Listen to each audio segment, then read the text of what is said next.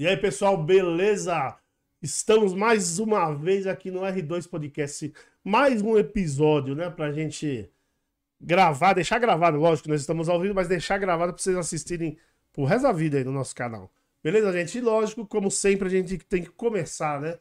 É, pedindo para vocês não esquecerem de dar um like nesse vídeo, de compartilhar e compartilhar aí no grupo da família, manda para quem gosta desse assunto aí, que você, quem acompanha, lógico, quem acompanha nossas redes sociais, Instagram e tudo mais, ó, tem Facebook, Instagram, Twitter, estamos todos lá. E, e, e lógico, aqui no YouTube tem toda a descrição. E quem acompanha a gente, né, na, nossos canais, nossos perfis também, vai ver o assunto do hoje, de hoje, que, que vai acontecer. Mas daqui a pouco eu falo para vocês, beleza? Do que nós falaremos hoje. Então não esqueça, ó, compartilhou com todo mundo e depois você vem se inscreva no canal aqui. E na hora que você se inscrever, ativa o sininho da notificação. Quando você clicar no sininho, tem lá, vão aparecer as opções, você clica em todas, todas as notificações, tá bom? E daí você vai receber antecipadamente as nossas nossos próximos episódios, nossos próximos convidados. Tranquilo? Bom, e lógico também a gente não precisa, é, não pode deixar de falar do nosso sorteio vocês, é, vocês que acompanham aqui a gente sempre, vocês sabem que a gente está sorteando esse kit aqui, ó, a diretora está colocando no ar agora. Esse kit aqui da Red Bull, os dois copos, e essa chopeira portátil. E olha, surpresa para vocês hoje, hein? Todo mundo pedindo e eu prometendo, todo mundo pedindo e eu prometendo. Hoje eu fiz aquele vídeo. Tá meia boca o vídeo, tá? Eu vou fazer um vídeo melhor. Que eu fiz rapidinho para hoje, que tava, como eu tava prometendo muito tempo, eu falei, vou fazer para ninguém me ficar me pedindo mais. A diretora vai pôr o vídeo agora aí. O videozinho de como funciona essa chopeira portátil. Eu já falei para vocês que vocês acham em qualquer lugar. Né? Vocês estão vendo no ar aí. Coisa muito simples de fazer. Essa é para latinha, tá? Esse é só para latinha. Muito simples de, de, de, utilizar. Mas vocês, se vocês quiserem um vídeo melhor, com mais detalhes, você acha facinho no Google. É Xiaomi lá, é chopeira portátil da Xiaomi. Beleza? Tá aí. Bom, agora vamos aqui pro nosso nosso podcast, nosso episódio de hoje. Bom, eu vou agradecer, como sempre, agradeço a pessoa que vai me dar o apoio hoje e quem tá do meu lado aqui já participou também, todo mundo já conhece aqui do nosso podcast, que é o Frederico Batalha, o famoso Leque. Tudo bem? Obrigado, Frederico. Boa noite, valeu por ter aceitado aí nosso convite. Eu que agradeço, Ronaldo. Foi um prazer participar do programa aquela surpresa positiva, né? Você vem para um podcast, não sabe como é que é, não, não tem o contato, mas você é, foi um negócio super agradável, gostoso, o tempo passou rápido, né? A gente nem percebeu que, que o tempo foi indo, foi um bate-papo na, na ocasião foi eu, você e o Marcelo Stefaroni, né, o nosso professor. Gente boníssima. Aí ele, pô, a gente bateu um papo super legal, teve participação do público aí, pudemos é, debater sobre vários assuntos. Estou à sua disposição aqui. E, como disse, é um prazer. Temos um convidado ilustre aí, que você vai falar agora quem é. Boa. Bom, hoje nosso assunto aí é, é terceiro setor. E lógico que nós vamos aproveitar também que o cara manja pra caramba. Nós vamos falar de basquete, né? Nosso assunto principal é o terceiro setor, mas basquete não tem como fugir, né? Não tem. Com jeito. esse cara aqui, né? Hoje quem tá aqui com a gente é o Vladimir Pereira Silva. Valeu, Vladimir. Obrigado por ter aceitado o nosso convite. Eu que agradeço o convite, vindo do Batalha, de você. O programa aí vai, vai rolar bastante resenha, uma coisa, coisa muito legal. Bastante, bastante assunto sobre o terceiro setor, basquete, que é uma coisa que eu e o Batalha amamos aí. Não, e legal. E hoje tem um negócio bom, né, cara? Tem um negócio bom. Ninguém bebendo. Não sei se é bom isso, né? Todo mundo tomando água. É, eu. Olha isso. Fiquei com a garganta ruim durante a semana, né? Então tenho que ficar esperto. Eu tenho evitado de tomar bebida alcoólica, que eu tô chegando aos 50 anos. Putz, uma coisa que eu botei na cabeça. Eu tô longe. Mas tamo, vamos que vamos, né? E pelo menos a gente, se a gente fala besteira, a culpa é nossa. É, não tem como. batalha que não dá pra esconder. Falar que, falar que não, tem, não tem 50, não tem como. Não, pior, pior que não tem mesmo. Não tem como a gente pôr mais é, desculpa na bebida, né? Não, quando você toma água, vai falar. Eu falei uma coisa eu errada. Que, pode falar que é vodka? é, pode tentar dar esse migué. não, gente, ó. Mas lógico, vocês sabem que uma das marcas. Uma das marcas desse podcast é o Chopp. O Chopp tá ali disponível, geladinho, como vocês estão vendo. Tá suadinho ali a torre. Mas é que hoje ninguém tá podendo beber mesmo. Primeira vez, aliás, é o primeiro episódio que eu faço sem tomar um chopp. Né? E a boca que eu fico falando, a, a boca fica. Mas eu Ah, vou confessar que na semana passada eu não parei de tomar porque eu tô doente, não foi uma opção minha. Você e o Marcelo pegando chopp ali com aquela espuminha aí me deu uma vontade. Bom o chopp, né? É. Bom, beleza. Então vamos ao nosso assunto. Cara, o Vladimir, lógico, é, aqui, aqui a gente sempre começa falando sobre a pessoa. Nós vamos falar de todos os assuntos que nós acabamos de escrever aqui, mas a, a gente gosta de conhecer um pouco quem nós convidamos, né? Eu queria que você falasse, eh, Vanessa, falasse um, um, um pouco por que que você entrou. Você hoje tem uma associação, né? Nós vamos falar do terceiro setor e a, a associação, lógico, faz parte disso. Eu queria saber por que que você resolveu montar uma associação. Eu vou tentar resumir bastante, né, mas tudo que eu faço hoje começou comigo lá atrás na educação física, com o meu primeiro professor de educação física. Eu, eu sempre, nunca tive uma outra eh, profissão na qual eu não almejasse ser professor de educação física. Então, é uma profissão que me encantou desde o início. Eu achava lindo, meu. E o meu professor, meu primeiro professor de educação física, ele era técnico de basquete. Mas nem foi por isso, é porque eu achava, eu achava muito legal, eu achava a questão do contato, porque a gente, é, o professor de educação física, diferente dos outros professores, ele tem aquela questão do contato mesmo com o aluno, ele acaba sendo um amigo, virando amigo dos, dos alunos. Então eu achava aquilo fantástico. Eu falei, pô, meu, eu quero ser igual esse cara, meu, eu quero ser professor de educação física. Eu sou formado em educação física, fiz pedagogia, é, tenho várias pós-graduações em relação à educação física. O meu estágio, meu último ano de faculdade, eu estagiei numa, numa ONG, que fazia trabalho social. E eu estava numa fase na qual eu ainda, eu ainda jogava basquete. Eu jogava basquete e eu falei assim, meu, eu vou levar o basquete e vou levar o estágio da junto com o basquete. Foi na época que eu estava em São Bernardo, junto com o Sidney Copini. E aquilo me encantou. Me encantou a questão de você, pô, era um outro lado da educação física que eu não conhecia, que era o quê?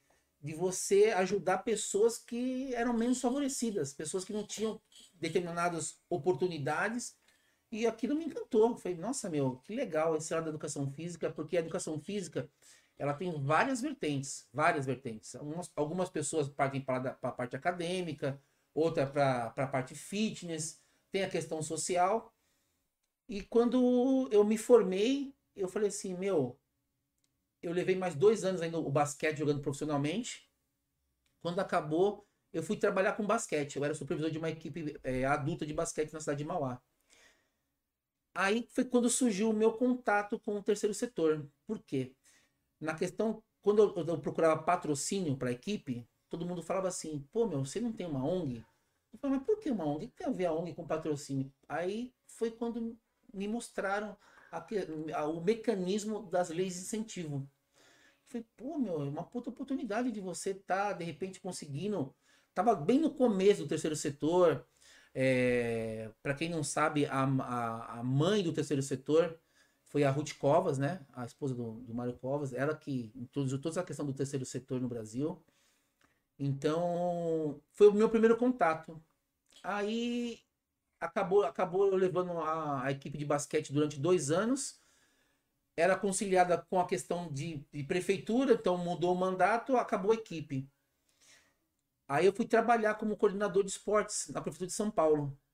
Quando eu cheguei lá, o rapaz com o qual eu substituí trabalhava com o terceiro setor. Falei, puxa vida, caramba, de novo. Daí ele te deu umas dicas. Não, ele saiu e eu entrei para substituir. Ah, entendi. Aí eu comecei a estudar, estudar, estudar. Quando eu saí do cargo que eu tava, eu lembro que eu falei assim, meu, agora eu vou trabalhar com o terceiro setor.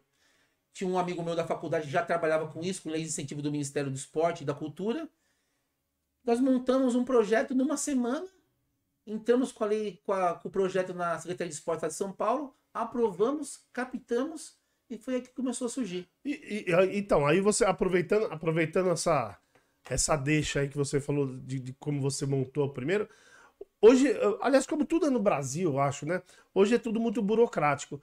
Eh, E quais seriam os passos? Lógico que você não precisa. Sei que deve ser, você não precisa detalhar, mas qual a dificuldade hoje de uma pessoa poder montar uma associação?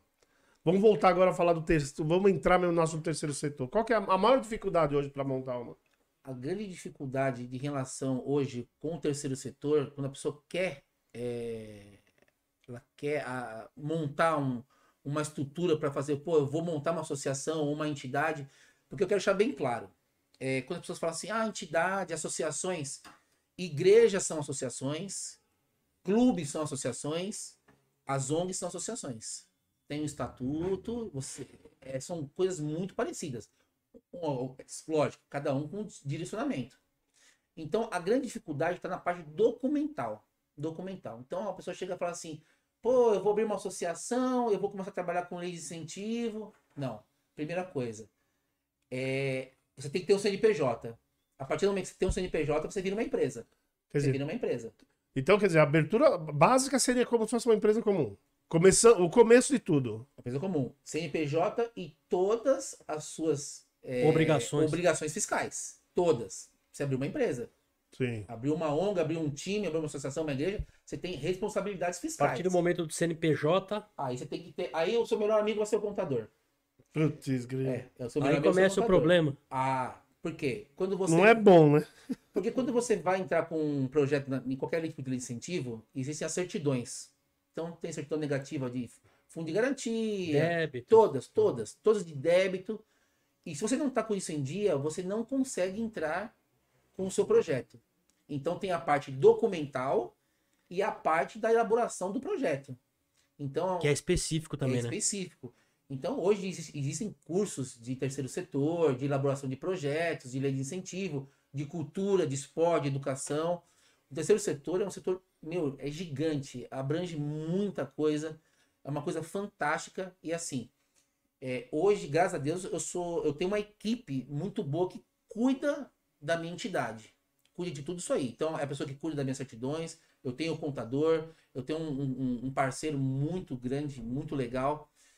Vou até citar o nome dele aqui, o Rafael Ginês. Um grande abraço para ele aí. Abraço. O que, que Abraço, acontece? Rafael. Que ele é o cara que, meu, que ele mostrou o caminho para mim de como seria toda a minha vida em relação a isso aí, da elaboração de projeto, de como que se faz, como que se presta conta, porque você pode pegar, elaborar um projeto, você aprova o projeto, Você, você tinha, você tem, você tem, tinha não, né?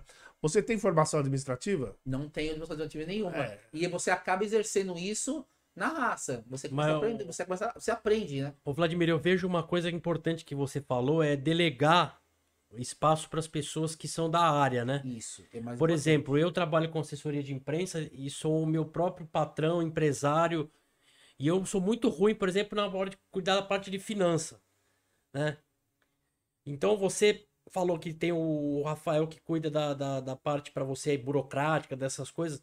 Essa parte de delegar essas funções específicas para as pessoas do ramo seria o segredo das suas entidades estarem crescendo?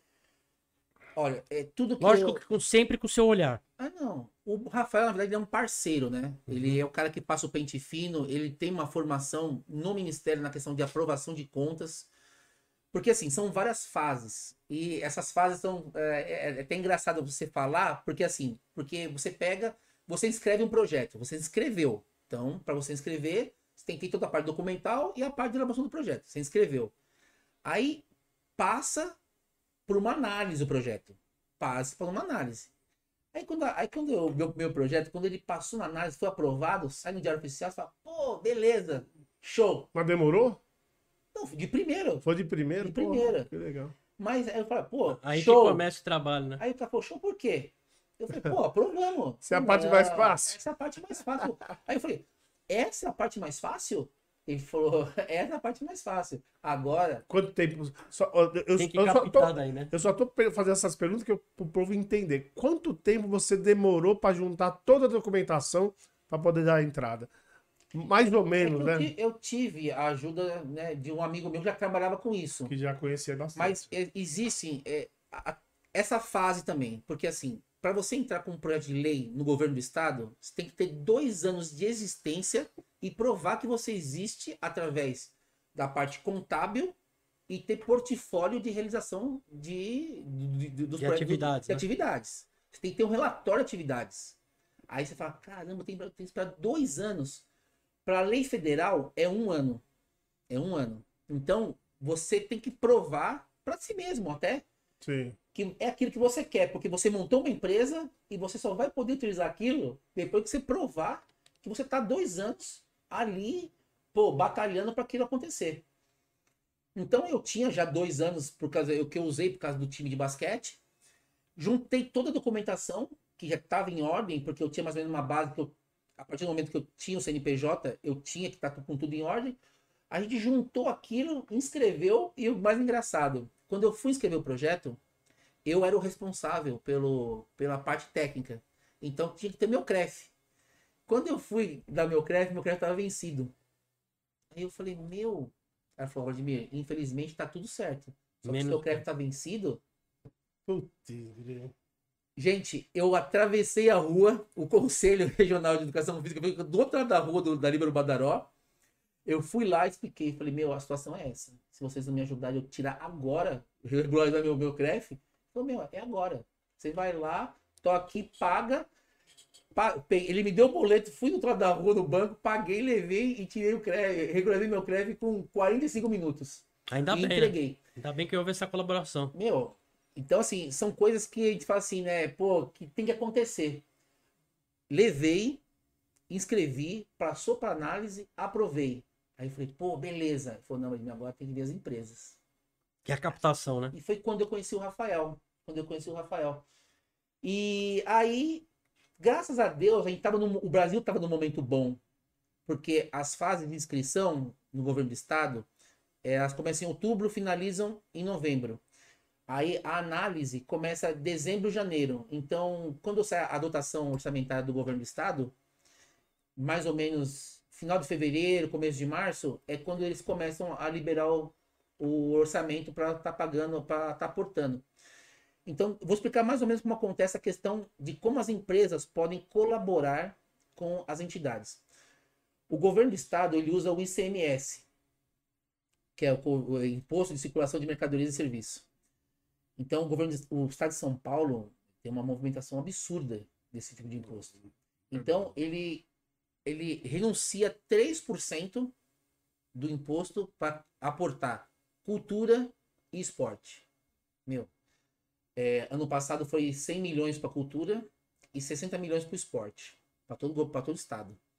Então, assim, é uma coisa que eu tenho que bater palma para o governo do estado de São Paulo, porque é uma coisa que movimenta muito emprego, tira muita criança da rua, muito artista, meu, tem emprego por causa dessas leis de incentivo. Então, era o ano dois, final de 2014 para 2015. O Brasil tava E o Voando. municipal e o federal também ajuda uma... um- ajuda com 1%. Mas aí são, são aportes maiores, que são de empresas de lucro real. E então é 1% a 1% município, do, 1% do imposto da empresa. Mas é no município ou Não. o imposto municipal ou federal? É federal. Só federal. federal, municipal não tem. Algumas cidades, Santos utiliza, utiliza do imposto municipal. Tem um, Sim, sim. Eles têm um trabalho bem grande, faz bastante tempo eles têm esse tipo de aporte, de apoio para o esporte. Então, de do, final de 2014, 2015, o Brasil estava numa fase excelente. Aí sobrava patrocínio. Aí eu tive a sorte. A Braskem, que é um braço da Odebrecht, Sim. Que tem um polo gigantesco na cidade de Mauá, se interessou pelo projeto. Aí eu falo para vocês, quando você senta numa mesa para você conversar com os diretores das empresas, tudo, às vezes tem algumas entidades que são pessoas bem, bem humildes, né? Que de repente não sabem lidar com essa questão de você estar na mesa, na mesa de uma diretoria. E quando você senta e você demonstra profissionalismo, isso a empresa leva muito em conta. Então, assim, a Braskem foi um parceiro meu durante muitos anos. A gente teve a Eurofarma como patrocinador, teve a, teve a, a Pernambucanas. Então, a, a ACEDEC, que é a Associação Educacional Esportiva e Só, Cultural, só, só uma dúvida. Vo- você está falando já de, de- de privado, né? De empresa privada, que ajuda você, vocês e tal. Mas ah, a maior por- parte hoje da ajuda que vocês recebem. Porque primeiro você falou ah, do, do, do governo, né? Que ajuda. Eu acho que não supre 100%. A, a, a maior parte é do governo ou da, de, de iniciativa a privada? empresa, a, a- o governo está renunciando 3% do imposto que a empresa paga para ele. Sim. Então ele usa esse mecanismo. Então vamos Não, mas, é, é, do seu caso, por exemplo, a- a- o fundo vem maior da empresa ou de. de- é, uma, do é governo. uma parceria, né? É uma par- Na verdade, é uma parceria público-privada. Sim. Por quê? O governo Abre mão, né? abre mão de 3%. Isso. Então, assim, vamos supor, empresas que têm muita circulação, tem muito CMS. Empresas de telecomunicação, empresas que têm muito transporte, que utilizam muito transporte. Então, assim, a, a Braskem, ela, ela- se eu falar para você que 3% do imposto, do CMS da Braskem, é maior do que os 3% do governo arrecada todinho no CMS. Dos É 3%. verdade. Então, eles, eles fracionam, eles fracionam essa- esses 3% de empresas gigantescas como essa. Então, assim, ela foi parceira nossa durante quatro anos, a Braskem, aportou no nosso projeto. Então, deixa de pagar o imposto para o governo e utiliza esses 3% num, num marketing do bem. Por quê?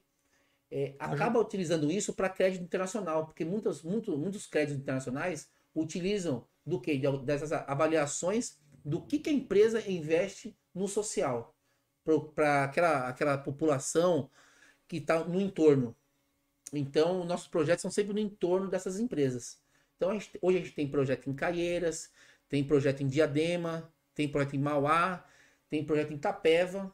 Então, hoje nós atendemos é, entre 600 e 700 crianças e adolescentes nos nossos projetos. Mas é importante também, eu acho que é salientar o seguinte: que a empresa, como você falou assim, a empresa, ela, lógico, ela, tem, ela vai divulgar o nome Lógico. dela positivamente, porque ela está ajudando. E outra, e a empresa eh, também tem um, um retorno financeiro que é do imposto de renda. Não, não, não é um retorno financeiro. Porque, vamos É só supor, o se ela teria né? 100 milhões Não pra- abate? se ela teria 100 milhões para pagar para o governo, ela vai, o governo vai renunciar 3% desses 3 milhões, ela vai pegar esses 3 milhões que ela ia pagar pro, pro, pro Ok. governo, esses 3%, e vai investir em projetos sociais. Ah, não, tá certo. Eu tô, Ela eu acho que eu- né? é, na verdade, é, eu tô, eu tô é, o que você está falando é verdade. Você está falando que está tirando do imposto. Se fosse uma Patrocínio direto. é direto, diferente. aí é É, diferente. é É, diferente, é diferente. isso, é assim. então o governo renuncia e o- a empresa que ia pagar vai 100 milhões, vai E pagar. a empresa que, e, e a empresa que, que escolhe para onde ela quer destinar esse valor ou não. Aí o que acontece? Ela vai escolher a, a entidade e o projeto que está ali, que tem as características da empresa, ou que tenha a. a- vamos supor. É, Que eles mais se afeiçoarem, né? É que se encaixa na política da empresa. isso, que se encaixa na política da empresa. É. Então, no nosso caso, é, por conta do polo sem Mauá, porque eles têm polo industrial em Vinhedo, em Americana, Paulinha. Então, eles têm também a projetos que eles aportam nessas cidades. Sim. E tem Mauá. Então, durante quatro anos, eles aportaram nos nossos projetos. Basquete, de handball. Então, assim, a gente é muito feliz na questão da nossa elaboração e nossa captação. Nós nunca tivemos problema com, vai, de ser reprovado numa alguma avaliação. O grande problema é assim, tudo isso anda junto com é, a questão econômica do país. Se o país está mal, as Diminui, né? empresas estão mandando Por embora. exemplo, você deve ter O apanhado faturamento muito. da empresa, né? Se diminuir o faturamento, diminui É. o imposto. Exatamente. E você deve ter apanhado muito aí no durante a pandemia. durante a pandemia, todos, todas as atividades foram canceladas, né? Canceladas. Então, não só pela questão da, da, da pandemia em si, da questão do contágio, né? Mas também da questão das empresas brecaram né? qualquer tipo de aporte em qualquer coisa. Porque assim, vamos supor, pô, eu vou, deixar de- vou aportar e vou deixar de segurar, de repente, um pai Ninguém de família. que, ninguém, nem- ninguém sabia o que ia acontecer, né? O grande, é, o que eu falo de relação à pandemia é o que ninguém sabia o que ia acontecer, porque É. a gente achou que ia durar uma semana, duas, um mês, seis meses e acabou durando dois anos, né? É, Não, e, e- e- lógico, no começo, principalmente, a gente. É, principalmente empresa, né? Mas nós também, né, como pessoa física, nós também não sabíamos que a gente ia, que ia acontecer amanhã. Todo mundo no começo da pandemia tinha uma ideia que aquilo ia acabar rápido, Isso mesmo. né? Porque era, E não acabou. A pandemia sempre começou com um ponto de interrogação. Primeiro, a saber o que, que era.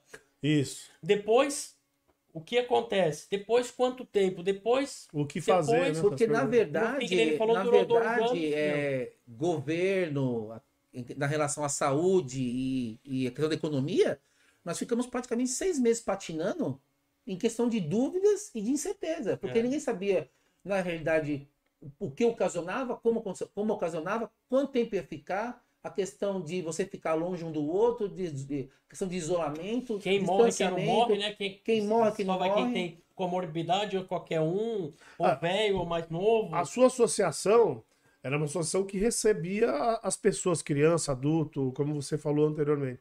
né? Em off, você como- como- contou alguma coisa. Você, fisicamente, todo mundo, né? Você recebe lá. Eu, eu não sei se você tem essa informação, mas eu- minha curiosidade é como essas empresas, por exemplo, que também faziam parte do terceiro setor, ajudando de alguma maneira outras pessoas, né? Como que elas faziam para doar, por exemplo? É, porque tem algumas empresas que é, é, é, ganham doação e repassam para outras pessoas. Como que faziam isso é, na pandemia? Deixa eu só colo- colocar uma coisa. O Vladimir, através da SEDEC e das outras entidades, ele fez isso. Né? Ele juntou amigos, pessoas de convivência e solicitou doações é, é, espontâneas. Ou Pix, ou alguma coisa, e ele entregou cesta básica, entregou Sair na comida, rua, mantimento. aí mantimento, Porque o que acontece? né, manteve o... O- trabalho mesmo que foi fora do, do- da Então, área mas, de atuação mas, dele. daí- mas essa, mas essa captação, essa. Você pediu para o pessoal da sociedade civil, você não pediu para a sociedade, Não. para as empresas, na verdade. Não, não, não, não, porque assim, como eu falei, a a questão foi gerada por incertezas. Nós ficamos patinando seis meses na questão do que quanto, quando e quanto tempo ia durar e na questão, meu, é isolamento mesmo, vamos ficar na questão de isolamento total, parcial, como que vai fazer, a economia vai parar, pessoas vão morrer, não vão morrer, seis meses. Aí veio aquela questão vacina. Vai ter vacina? O governo, não, não vamos comprar vacina, ninguém vai vacinar, vai vacinar. Os Aquela médicos- briga idiota que Briga nós idiota. estamos- Durou mais seis meses. Até os trâmites para liberar vacina depois, né? Aí, Ah, é uma nisso daí, baixaria. nós ficamos um ano parado. Quando come... iniciou o segundo ano, eu É. falei, ó, chega. Agora vamos pro front. Qual que foi o front? Eu pegar o telefone, ligar para amigos e falar, meu, a gente tem que ajudar. E teve casos de famílias pegarem, saírem do, do, do, do, do- trabalho e irem para Marquise de prédios, porque não tinha como pagar aluguel. Ele trabalhava e ia para É, diminuiu a receita, né? então, assim, o pessoal, as pessoas começaram a passar fome, fome. Então, assim, eu acho que eu, não, eu, como presidente de uma entidade, de uma associação, de uma liga, eu não poderia ficar, meu, numa situação totalmente alheia. Até porque você conhecia os pais das crianças, né? É, das de necessidades dele, né? E nós acabamos atendendo famílias nas sete cidades do Grande ABC. Nós temos famílias em Mauá, Santo André, São Bernardo, Diadema, Rio Grande da Serra. A gente saiu pro front mesmo, porque tinham pessoas passando fome. E o que aconteceu? O No mundo, no né? frio, o frio. Aí veio frio. Meu, eu saí distribuindo Puta sopa, que sopa, é, chocolate quente, lanche, é, meu. Então eu tive Ô, muita ajuda. Você, falou que todo mundo foi para Marquise, né? Você estava falando agora. gente. Mas ah, é, é que eu te falo, tem, tem uns vídeos agora, se você vê no YouTube sempre, o pessoal tá postando bastante nos Estados Unidos. Todo mundo fala que é o país que não é todo mundo vive bem. O, o pessoal dormindo na rua, a quantidade que aumentou, o pessoal tinha, tinha, tem gente lá que tinha mansões e tá dormindo numa barraca na rua. Ou seja, essa pandemia quebrou, né? a pandemia ela veio para mostrar também que assim, quem trabalhava errado foi o que mais sofreu.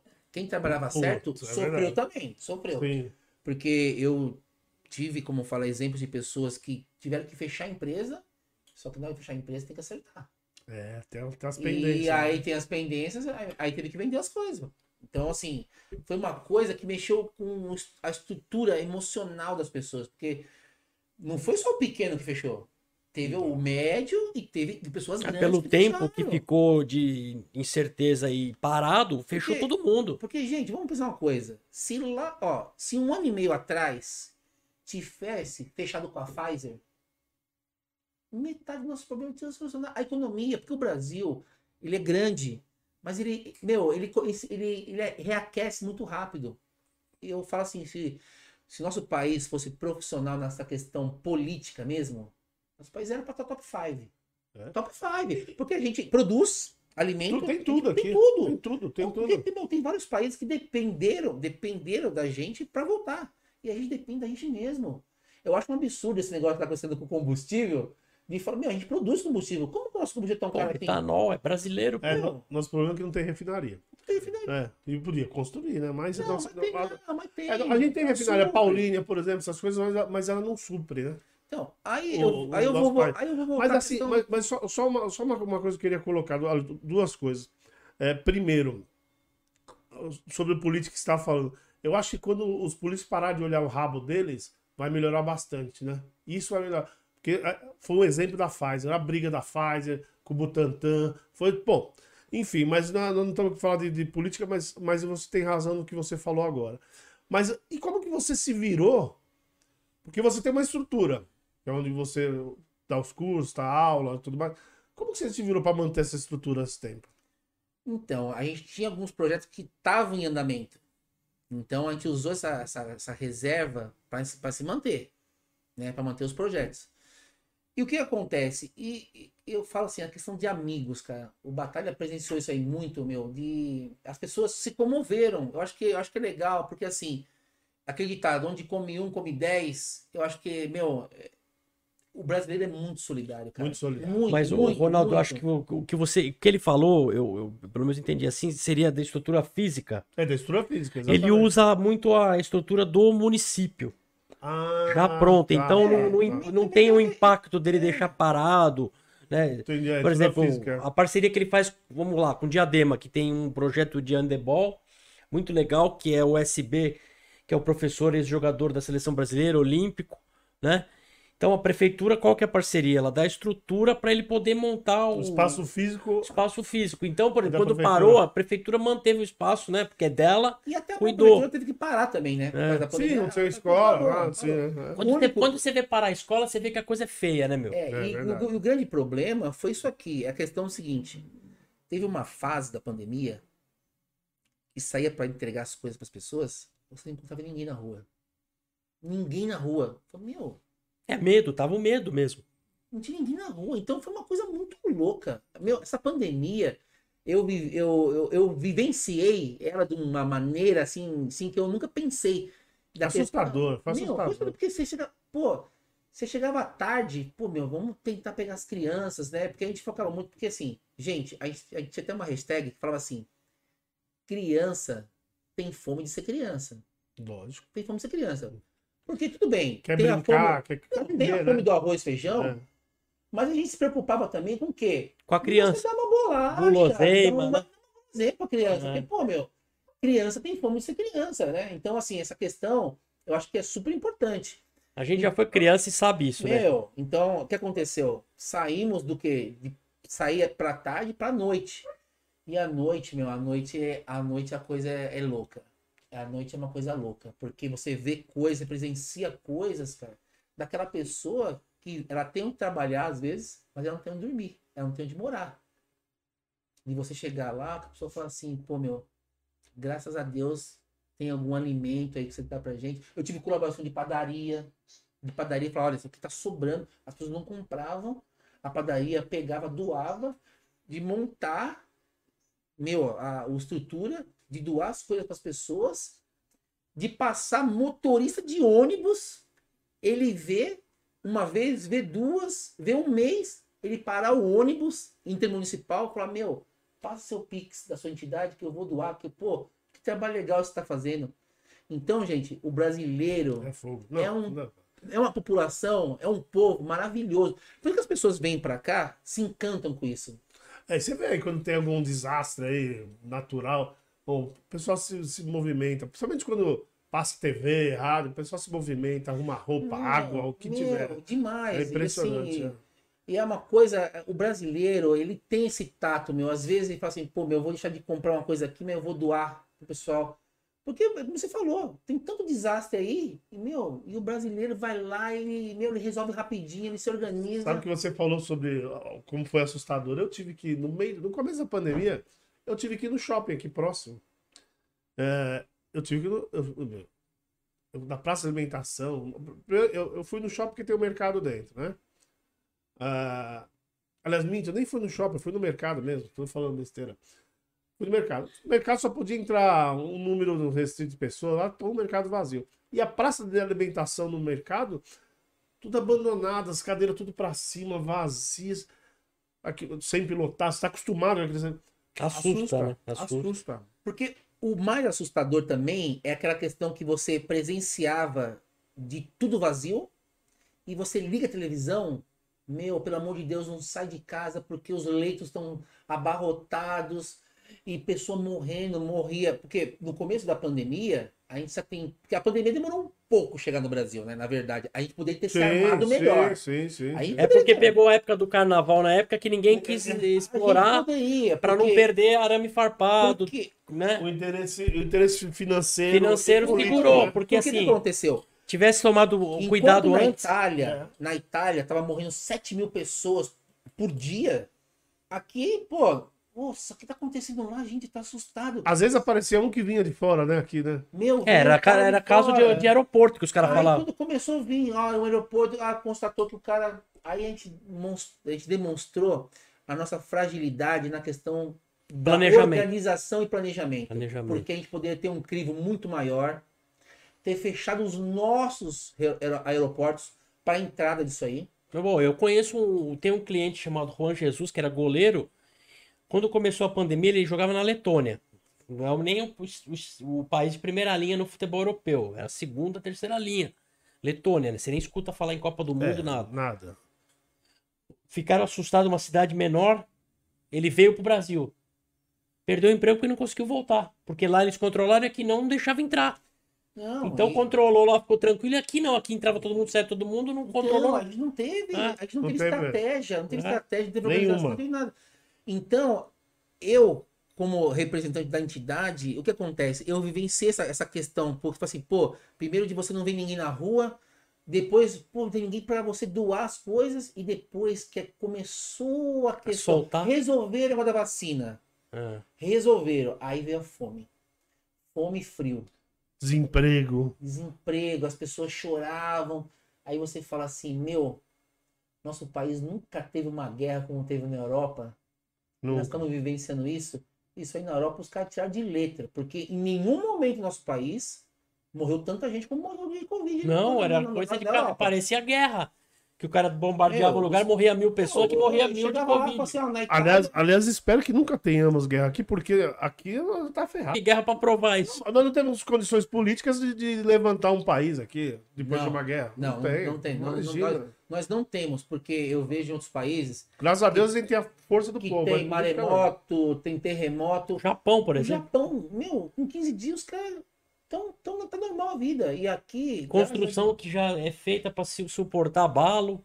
Então. Né? Cara, vocês me desculpem aqui que eu não tô prestando atenção. É, é que os restaurantes estão tudo fechados. Eu tô pedindo um negócio pra gente beliscar, que na verdade eu sempre peço antes de começar, mas hoje não sei por causa da correria, eu não pedi. E todos os restaurantes que eu tô acostumado a pedir. Estão fechados para feriado. Achei é. um agora aqui, eu vou, vou, eu vou, vou encerrar essa, essa procura doida minha aqui. Desculpa, não, beleza. Meu. Mas o que eu queria. É, você tá vendo aqui Aproveitando o seu ensejo que você tá eu queria falar com, com o Vladimir uma situação, né? Vladimir, você trabalha com, com, com esses projetos que tem é, esportes para criança e tem o pessoal que é cadeirante, né? E eu conheço algumas histórias, eu queria que você falasse duas, né? É, como que é para você quando uma criança sai do seu projeto e adentra para uma equipe esportiva, né? Ou, ou no caso, mesmo que a criança, que a pessoa vive numa vulnerabilidade, numa situação que ele pode enveredar para outro lado, e depois você consegue desviar essa pessoa do foco ruim, levar para foco bom, mesmo que ela não siga a carreira esportiva, que é o foco né, principal e secundário, que eu vou assim dizer, porque você traz ele pelo esporte, mas o legal é a educação. Se já teve pessoas que você viu que se sobressariam em outros lados, seja no lado esportivo ou na vida social profissional. E no do Cadeirantes, a história do, do Roberto, lá que a gente conhece, né? Que eu, eu tenho o privilégio de conhecer a história. Queria que você contasse pro pessoal que acompanha o podcast e pro, pro pessoal todo. Eu, eu tenho, uma, eu tenho uma, uma, uma opinião, uma opinião como educador. Eu acho que a cultura, pô, eu acho que é uma, é uma, é, um, é uma coisa diferenciada. O esporte, ele, ele é um, acho que ele é um meio de vida. Como as pessoas falam assim, ah, eu me- pô, eu faço crossfit, pô, eu faço tal esporte. E o esporte, ele tira crianças e adolescentes de situações de criminalidade. De criminalidade. Eu trabalhei durante três anos como coordenador de projetos esportivos num CEL, na cidade de São Paulo. CEL é, é um, é um centro de educação unificada que unifica cultura, esporte e educação. Então tem vários CEL na cidade de São Paulo. E algumas situações que a gente presenciou que me fortaleceu ainda mais para fazer o que eu faço hoje. De ver garotos que estavam com o pé na criminalidade e acabaram disputando a Olimpíada. Meu, caramba, o cara saiu do extremo da Zona Leste. Pô, eu quero fazer isso. Então a gente tem uns- alguns exemplos, porque assim, o nosso foco não é isso, não é o alto rendimento. A gente quer demonstrar para a criança que existe um algo a mais, que o esporte é um algo a mais que pode tirar ele da rua, de uma situação que ele está ali vulnerável, né? Por que vulnerável? Está vulnerável de chegar um, um Traficante. traficante, um mau elemento, Aliciar, Ladrão, né? aliciar. É verdade. Então, o que acontece? A gente teve vários casos, meu, de, de alunos, alunas, de receberem convites. Um, eu acho mó legal, o, o garoto ele fazia o nosso, o, nosso, o nosso projeto de basquete e hoje ele é árbitro. Ele é árbitro de basquete. Virou uma Legal. profissão para ele. Ele é árbitro de basquete. Isso é legal pra Ele é árbitro de basquete. Hoje ele, é da- ele faz parte do corpo da Federação Paulista. E você fala assim, pô, mas o garoto menor, ele é menor. Ele tinha 17 anos de idade. Exemplo do Renatinho, que quando eu pintava quando era menino 15, ainda. é. Com 15 anos de idade. Com 17 anos de idade, ele foi ser árbitro da federação. De garotas receberem convite para ir para equipes de, de alto rendimento. Pô, você fala, caramba, começou aqui e hoje está representando o Centro Olímpico. Então, assim, o caso da Mari lá de Caieiras. Caieiras tem uma, uma, uma tradição muito grande de basquete feminino. Caieiras é uma cidade de basquete. Eu sempre tive um sonho de fazer alguma coisa com relação a basquete na cidade de Caieiras. Então, a gente tem várias atletas de seleção brasileira que saem de Caieiras, da cidade de É, tem, Caieiras. tem, tem essa história de Tem, Caeiras, né? Caieiras é uma cidade de basquete. É do, é do papel higiênico, é do papel higiênico e do basquete, porque tem muita empresa de papel higiênico. Então, assim, é uma cidade de basquete. E eu tive o convite no ano de 2017 para ajudar no treinamento de uma equipe de basquete cadeira de rodas. Falei, caramba, meu. Será que eu vou entrar nisso? Porque eu sou um cara curioso. Eu sou um cara curioso. Então, eu já passei por muitas coisas na minha profissão de educação física. De ser coordenador de, de academia, de ser professor de academia, trabalhar com um projeto social meio de favela, Personal. é, personal, de dar aula em escola do estado, de dar aula em escola de elite durante muitos anos. Então eu vivenciei todas as facetas que tem numa, na minha, na minha- na, Na educação na física. educação né? física, É. pô. Aí eu aceitei, fui. Fui lá pro Centro Olímpico, tinha um time de basquete, eu, eu falei, caramba, eu ficava preocupado. Como que eu vou reagir Como lidar com esse povo Pô, diferente? né, porque que você tá assim, acostumado? porque você fala assim, pô, o cara não tem uma perna. Pô, o cara sofreu um acidente e ficou paraplégico. Aí você fala, pô, eu não posso ter esse olhar de dó. Eu ficava preocupado com isso. Fala, pô, como que eu vou lidar com isso? E eu tive uma grande surpresa, assim, mais uma vez na minha profissão. Meu, os caras são autônomos, são independentes. São, ó, tem cara que é médico, o Roberto trabalha gerente de banco. Tem cara que, meu, tudo. Os Uma, caras... vez, uma vez um depoimento de um repórter que estava cobrindo as Olimpíadas e tal. Ele, ele, ele falou sobre, cade... sobre esse jogo de cadeirantes, basquete de cadeirantes. Ele falou que a força desses caras, meu, é, é- é fora de série. E, inclusive, ele disse que é, onde, onde o basquete, os caras tem muito cara enjoado, né? Tem jogador que já tá consagrado aí, que são enjoados pra caramba, esses caras não tem mimimi, né? Não, não tem. É a força de vontade é elevada ao extremo. Porque você tá. Porque assim, você como um, um atleta, entre aspas, normal, você tem que romper barreiras. Sim. O cara que tem uma deficiência física, ele tem que romper a- aquela barreira e aí romper a barreira física dele, E a barreira do, do olhar dos outros. dos outros. Então, assim, o que eu fico eu fico até arrepiado que assim, é uma há 30 anos atrás, quem ficava paraplégico ou era amputado, Cama. cama, Depressão. depressão, Isso. aquele olhar da pessoa, ah, coitadinho. Não, hoje o cara que é amputado, ele vai disputar a Paralimpíada. Ele vira atleta. Tem bolsa atleta para atleta paralímpico. Então, hoje, o cara tem um horizonte muito grande. Eu até um dia fui num, não vou citar aqui o, o- o hipermercado, um garoto, meu, tipo, descolado na, na recepção.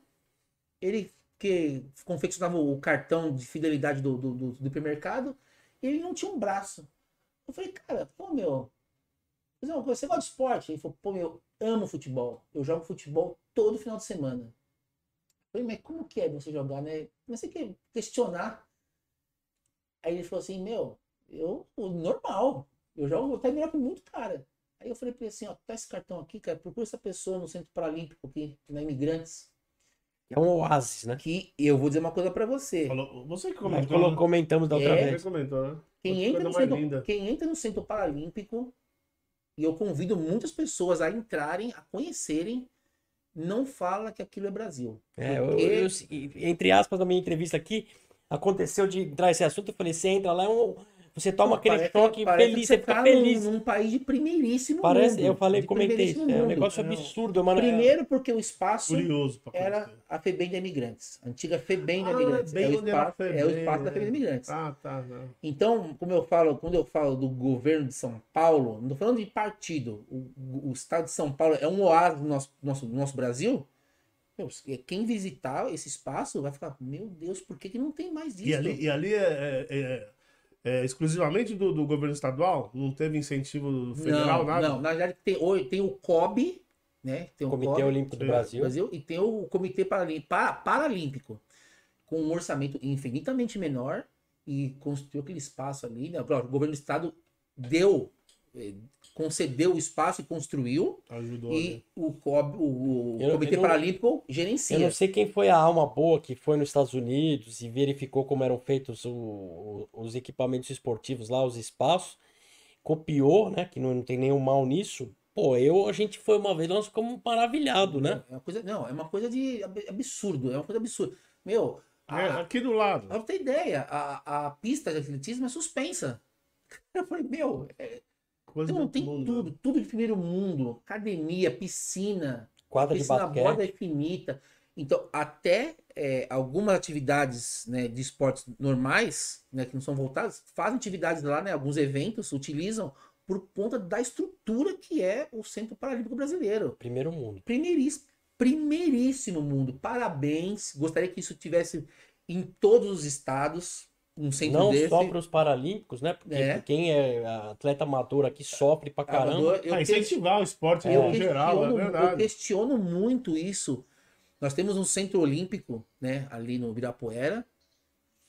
E você tá no Ibirapuera e uma pessoa do extremo da zona leste, Parque São Rafael, Sapopemba ali, tem que cruzar a cidade. Vai É. levar duas horas E nosso transporte já não ajuda muito, né? para ir para um Não, centro mas- desse. E por que, que não tem um centro desse na Zona Leste, um na Zona Leste, um no Oeste? Não, e só colocando uma coisa aqui, lembrar que eu, eu acho que eu coloquei isso também na minha entrevista, o dia que nós fomos no Centro Olímpico, que a, a Liga, que ele vai falar daqui a pouco, fez a primeira rodada desse ano, e quando conversou com o diretor do Centro Olímpico, o professor Maeda. Maeda, que ele fala que o sonho dele era ver o Centro Olímpico habitado e, e rodando, né?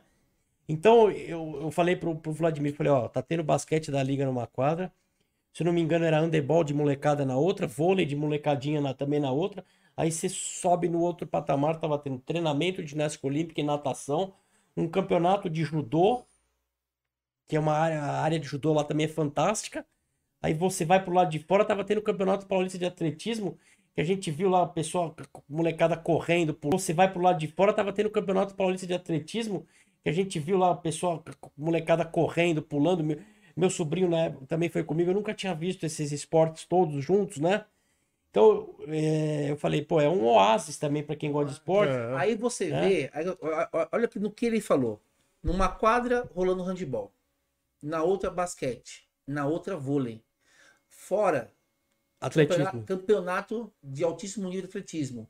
Em cima, Treinos. natação, judô, ginástica. Quantas pessoas, quantas crianças e adolescentes que poderiam estar na rua que não têm acesso a um Pinheiros, a um Hebraica, a um clube de alto né, padrão, estão num centro desse? Quantas É, crianças?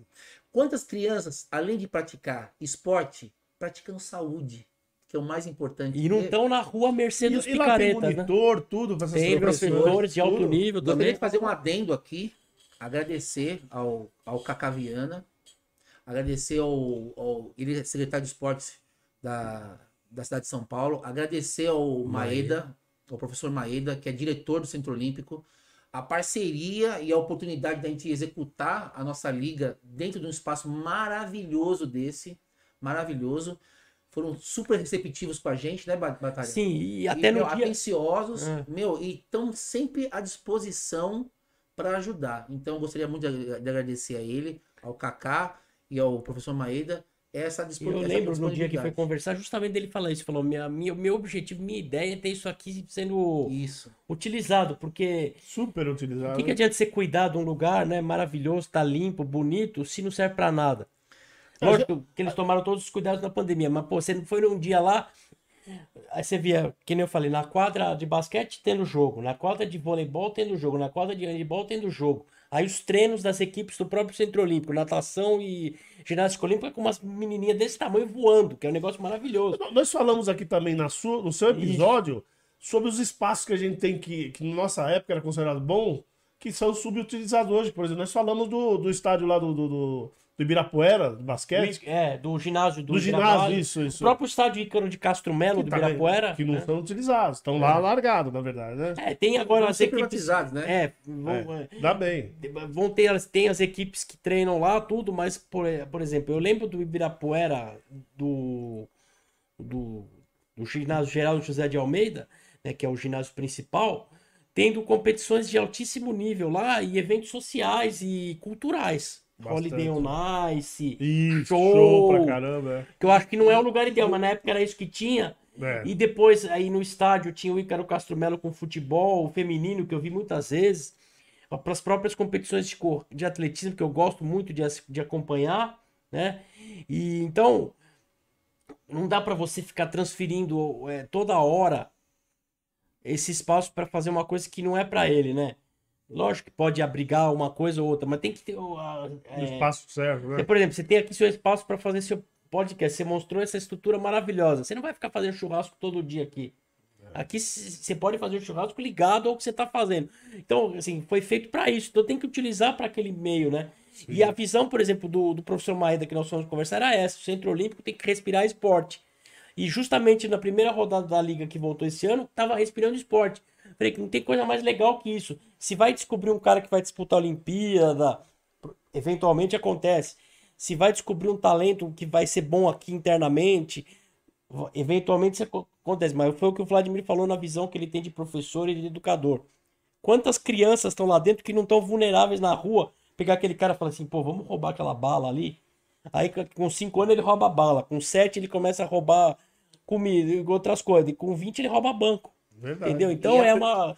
Melhor ele, ele fazer esporte, in- independente da qualidade que ele tenha como atleta, para que ele possa aprender. o- Porque o que, que ele pode aprender com o esporte? Educação, seguir regra, respeitar a hierarquia, escutar o professor e conviver com, Disciplina, né, é, disciplina, e conviver com vitória e derrota.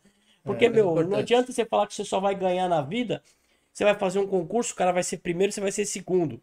Acontece. Acontece, faz né? parte. Você vai correr uma corrida, você fica em E terceiro. nem sempre o cara que E passa em hoje no primeiro. videogame ele só ganha. É. E nem sempre o cara que passa em primeiro é melhor que você. Uhum. Existem ocasiões que permeiam isso aí. É verdade. Então, e a preocupação do professor Maeda, que é o diretor do Centro Olímpico, de receber visitas de lugares distantes do, do, do Centro Olímpico. Que eu, pô, eu acho que assim, o mais importante de você ter um equipamento desse é você utilizar e fazer com que as pessoas da cidade, que São Paulo é uma cidade imensa, saberem que existe Você pode ir lá, tem, agora tem um metrô na frente, Não, junto com, com o Do hospital, lado. hospital do servidor, que, meu, todo hospital devia ter um, um, um- Ah, você tá falando ali do. É, que é em frente ao Centro Olímpico, Sim. né? Que é o São Sei lá, Servidor e a ACD ali, que é o que para outra é. entidade que faz um ali, é, trabalho. ali é uma região muito privilegiada É. né, em relação a isso aí. Verdade. É Então, por exemplo, você tem, que, você tem o metrô ali, serve esses dois lugares e,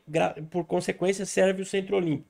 Então, a pessoa pode entrar lá gastando uma passagem, ele vai assistir no Centro Olímpico. Ele entra, ele pode assistir o basquete que ele está fazendo, pode assistir o vôlei que nós temos, o handebol, ver as criançadas e mostrar o, o Campeonato Paulista de Atletismo que é de graça. Você senta lá e olha.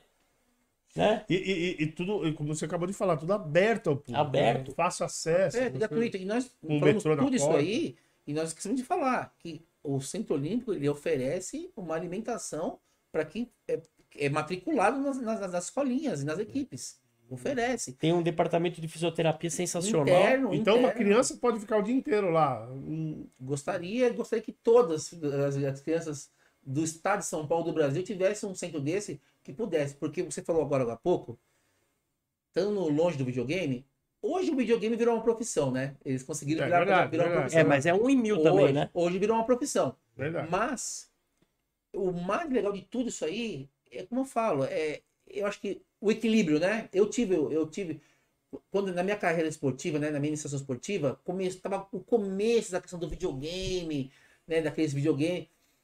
E chegou uma hora que eu peguei e falei, pô, meu, videogame é legal. Porque é tentador, né, meu? Pô, você tá ali. Sim. E eu dei meio que um break no basquete. Meu pai É, isso é Sempre. importante, é o- meu pai pai sempre foi esportista e falou, É. peraí, Por que parou? você vai Trocar, né? trocar mesmo? Você tem certeza que é isso que você quer? Aí ele me mostrou, falou, meu, o- o- os- os- não tô falando que hoje, né, lógico, como ele falou, hoje o, o, o- game, né, o game virou uma profissão, mas, não querendo puxar sardinha pro meu lado, né, mas o esporte, eu sou tudo que eu sou hoje, eu digo, eu não sou nada, né, pô, você é presidente de uma associação, de uma liga, hoje você, né, faz várias coisas, mas eu devo tudo, tudo que eu sou hoje ao esporte. Tudo ao basquete. Pô, de várias vezes, eu em entrevista, pô, você jogava na Pirelli, né, meu? Jogar, pô, meu, cara na Pirelli. De uma entrevista num colégio particular, meu, hiper top. Eu, tem essa, essa história engraçada, né, que eu falo que, mais uma vez, do basquete da minha vida, eu já tinha acabado minha faculdade. E eu recebi convite para jogar por uma outra faculdade que era em São Caetano. É, quando eu me formei, a minha faculdade disputava a Série A Da FUP, né? da FUP, que era um espaço fantástico que foi super mal administrado. O que acontece? Me convidaram, mas para disputar a bronze. Eu falei, pô, meu, saí de uma faculdade que eu era, meu, eu disputava final de uma, de uma especial. Falei, meu, vamos começar tudo. Pô, legal. Começamos lá. Então, a fase de passar da prata para bronze era no mesmo ano. Então, nós passamos da prata para da bronze para prata e fomos para especial. E fomos disputar a final com um co- uma faculdade de Ribeirão Preto. Os caras trouxeram torcida, tudo. Nós ganhamos no último segundo. Meu, foi uma coisa absurda. Pô, passamos da fase bronze, pô, fomos... Aí, beleza. Fui fazer. Aí passou um tempo, fui fazer entrevista no colégio. A coordenadora até me, ela me confidenciou isso. Ela falou assim: Não, Vladimir, beleza. É... Volta aqui amanhã, que a gente vai terminar a entrevista. Você vai conversar com a diretora administrativa e a gente vai ver se a gente vai ficar com você ou não. Aí ela chegou para uma estagiária e falou assim: Pô, meu, achei esse Vladimir, pô, grande, alto, né? Jogou basquete, tudo. E era para dar educação física e basquete. Mas eu achei ele muito sério, achei ele uma cara de bravo. Pô, a gente aqui é tudo palhaço, brinca pra caramba um com o outro. O achar é que é duro, né? Aí ela falou assim: Olha, eu vou te contar uma coisa que eu não, não, eu não ia te contar. Eu conheço o Vladimir, mas eu não conheço ele pessoalmente. O meu noivo é técnico da equipe de basquete da faculdade de São Caetano. E o Vladimir Hum. jogou. Ó, eu não sei, pelo amor de Deus, eu não sei se ele é bom profissional. Mas joga muito. Joga muito. é. Aí ela falou, sério? Falou, pô, ela chegou, falou, mas joga mesmo? Ela falou assim, ó aqui o vídeo ó, da, da final. Eu falei, "Caramba, Então, o basquete, mais uma vez, o esporte ajuda na minha vida. Não, e outra coisa, né? É, é, e isso dá. a- a- acho que a Se eu, jogava, se eu jogava muito ou não, aí é uma outra coisa. Mas opinião ela dela. chegou a opinião Mas eu tô dela. falando, mas você imagina a- a- as crianças é, tendo um professor sabendo essas coisas, né? É, isso aí puxa muito. Puxa, Não, ó, incentivo eu- do cara pra molecada. Eu entrei numa situação, assim, eu falo que as pessoas falam assim, pô, escola particular, escola estadual. Posso falar uma coisa pra você? Os problemas são os mesmos. São os pais. O Ah, grande sim. problema são os pais. A visão que os pais têm. Porque assim, você tem um pai que foi atleta em algum nível da vida dele. Vai incentivar. É diferente o trato com o professor de É. educação física. Aí você tem um pai que Que ele teve uma aversão a qualquer Ah, tipo de aí ferrou, esporte. Aí ferrou de vez. Aí já começa. Aí quando você quer puxar o filho dele por um esporte, ele já, já fica assim. Já começa a botar mas, defeito, eu tinha- eu- pô, caramba. Eu tenho, tenho vários traumas com isso, pô. Então eu entendo uma situação que o basquetebol era uma brincadeira. E os garotos achavam que eles jogavam demais. Eu até tava conversando com um ex-aluno hoje sobre isso. E eu provei pra eles, falei assim, ó, vou provar pra vocês que vocês não jogam nada. Aí eu liguei para um primeiro, o cara que foi o primeiro técnico meu, o Jânio Dantas, que tá em Santo André. E eu falei, Jânio, eu preciso fazer um amistoso com um colégio meu. E, meu, eu preciso que você É. dê uma surra no time. E ele falou, pô, mas tem certeza? Pô, meu. Porque o meu primeiro colégio particular, que eu dei aula, foi ele que me chamou para dar aula. Hum, Ele falou, você sabe que é complicado, meu. Os pais vão ver, pô. Eu falei, pode por mim. Tá educando. Não tenha dó. Abriu 20, ganha de 40. Abriu 40, ganha de 60. Vladimir, você vai perder seu emprego. Eu falei, não vou. Ele falou, Jânio, eu vou provar algumas coisas para esses garotos. tem que saber perder também, Não. né? E chegou sem dó. Sem dó. Aí começou tal. E troca. Vai, entra. Não, entra. Aí como acabou o primeiro tempo, 20 pontos caras. Viu? Você viu a diferença do que jogar basquete? É alguma coisa parecida com o que vocês fazem aqui no, colégio? Não. Então, vamos lá. Vocês têm mais 20 minutos pra apanhar. E pau. Aí acabou o jogo, eu todo mundo. Falei, então, naquele momento, quem enganava, quem enganava, já falou, opa, tô fora. O negócio aqui vai estilingar. E quem ficou, abraçou. Então, é, é o que ele falou assim, Vlad, o mais legal de, de, de estudar no nosso colégio é que pela primeira vez na minha vida, eu, eu estudei num colégio que o esporte preferido do- da galera era basquete. Era basquete. Por quê? eu fiquei 62 jogos sem perder nos jogos escolares. Foi mais de dois anos sem perder. Caramba.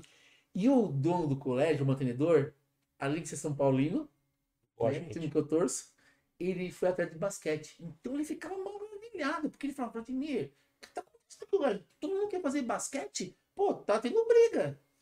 E eu falei assim, eu mostrei, eu mostrei, porque assim, eu tinha crianças de terceira e quarta série que só brincavam. Quando eu cheguei com fundamento, chegou pra mim e falou assim: Eu não quero mais fazer basquete. Eu falei, por quê? Ah, porque você não dá brincadeira.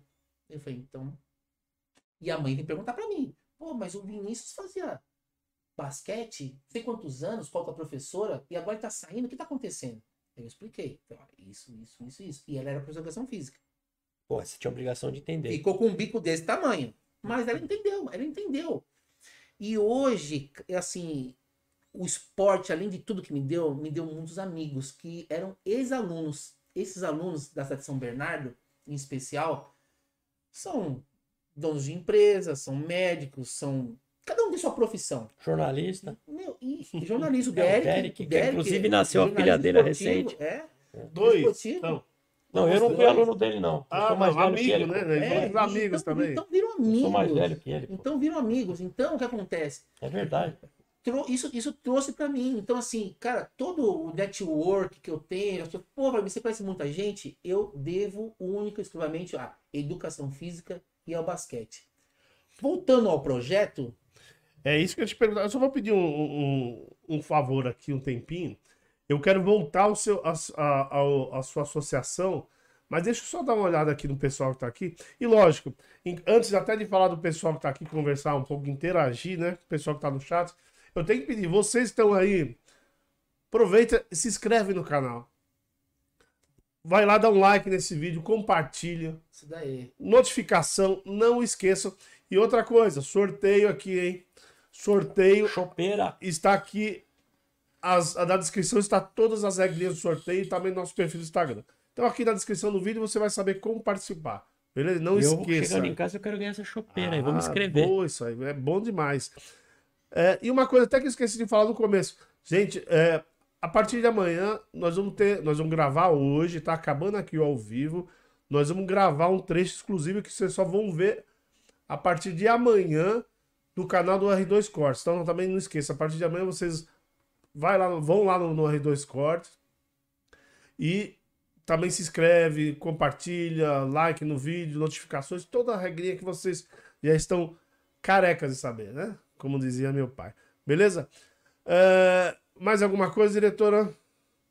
Não, né? Então posso ir pro chat?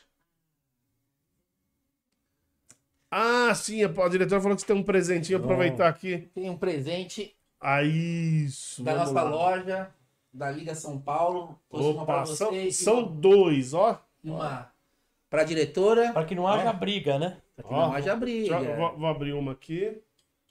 Vamos ver aqui. E também vou deixar uma pra vocês fazendo um sorteio aí com o pessoal que acompanha Ó. o canal. Aqui, ó. Que bonito aí. Aqui. Pegou? Pegou bem? Ah, legal. Depois eu vou contar como que surgiu isso. E temos duas. A outra preta também, bonita pra A caramba. preta da diretora. Ó, essa é da diretora, ó. Olha só. Aí, diretora, hein? A diretora gostou, hein? Gostou. Ó. Aí sim, hein? Muito obrigado, hein? Muito obrigado. Vou deixar aqui do ladinho aqui. Aí, cara, vamos ler aqui que o pessoal dá uma boa noite, se vê, se vê se tem alguma pergunta. Vamos ver. O Orlando Gomes está aqui, boa noite. O César, o César Gomes Jardim também. O Orlando deve ser parente. César Gomes Jardim. O César aqui, que é o nosso parceiro.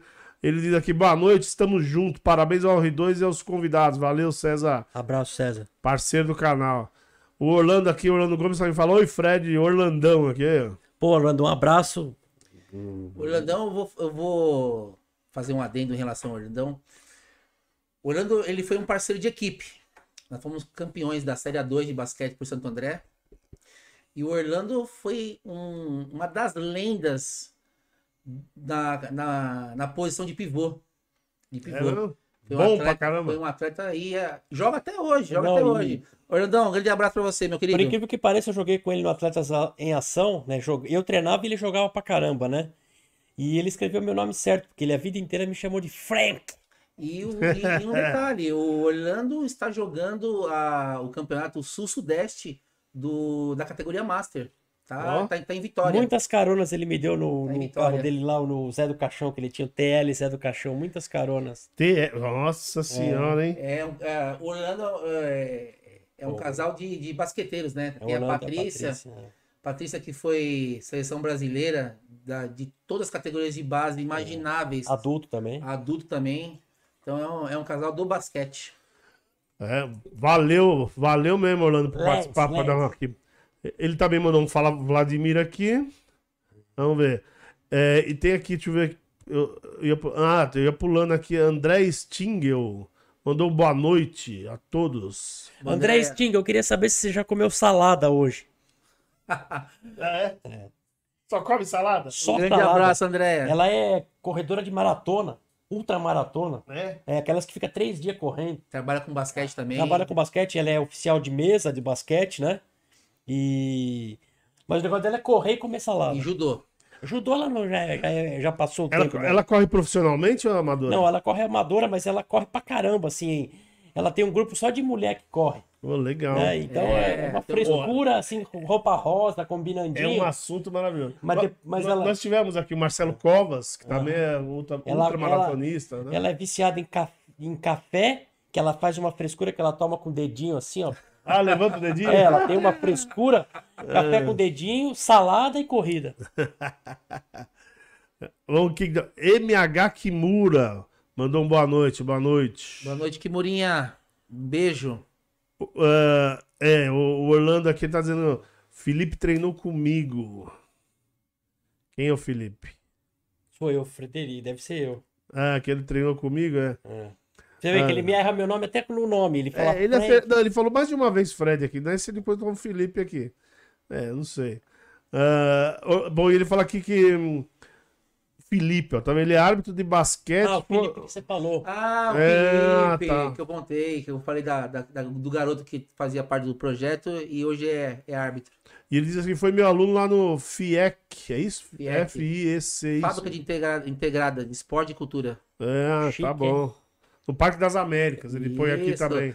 Grande Orlandão, tá com a memória boa, hein, Orlandão? É. Orlandão que foi professor, né? Além de ter sido um excelente, exímio jogador, ele fez parte do, do projeto durante dois anos.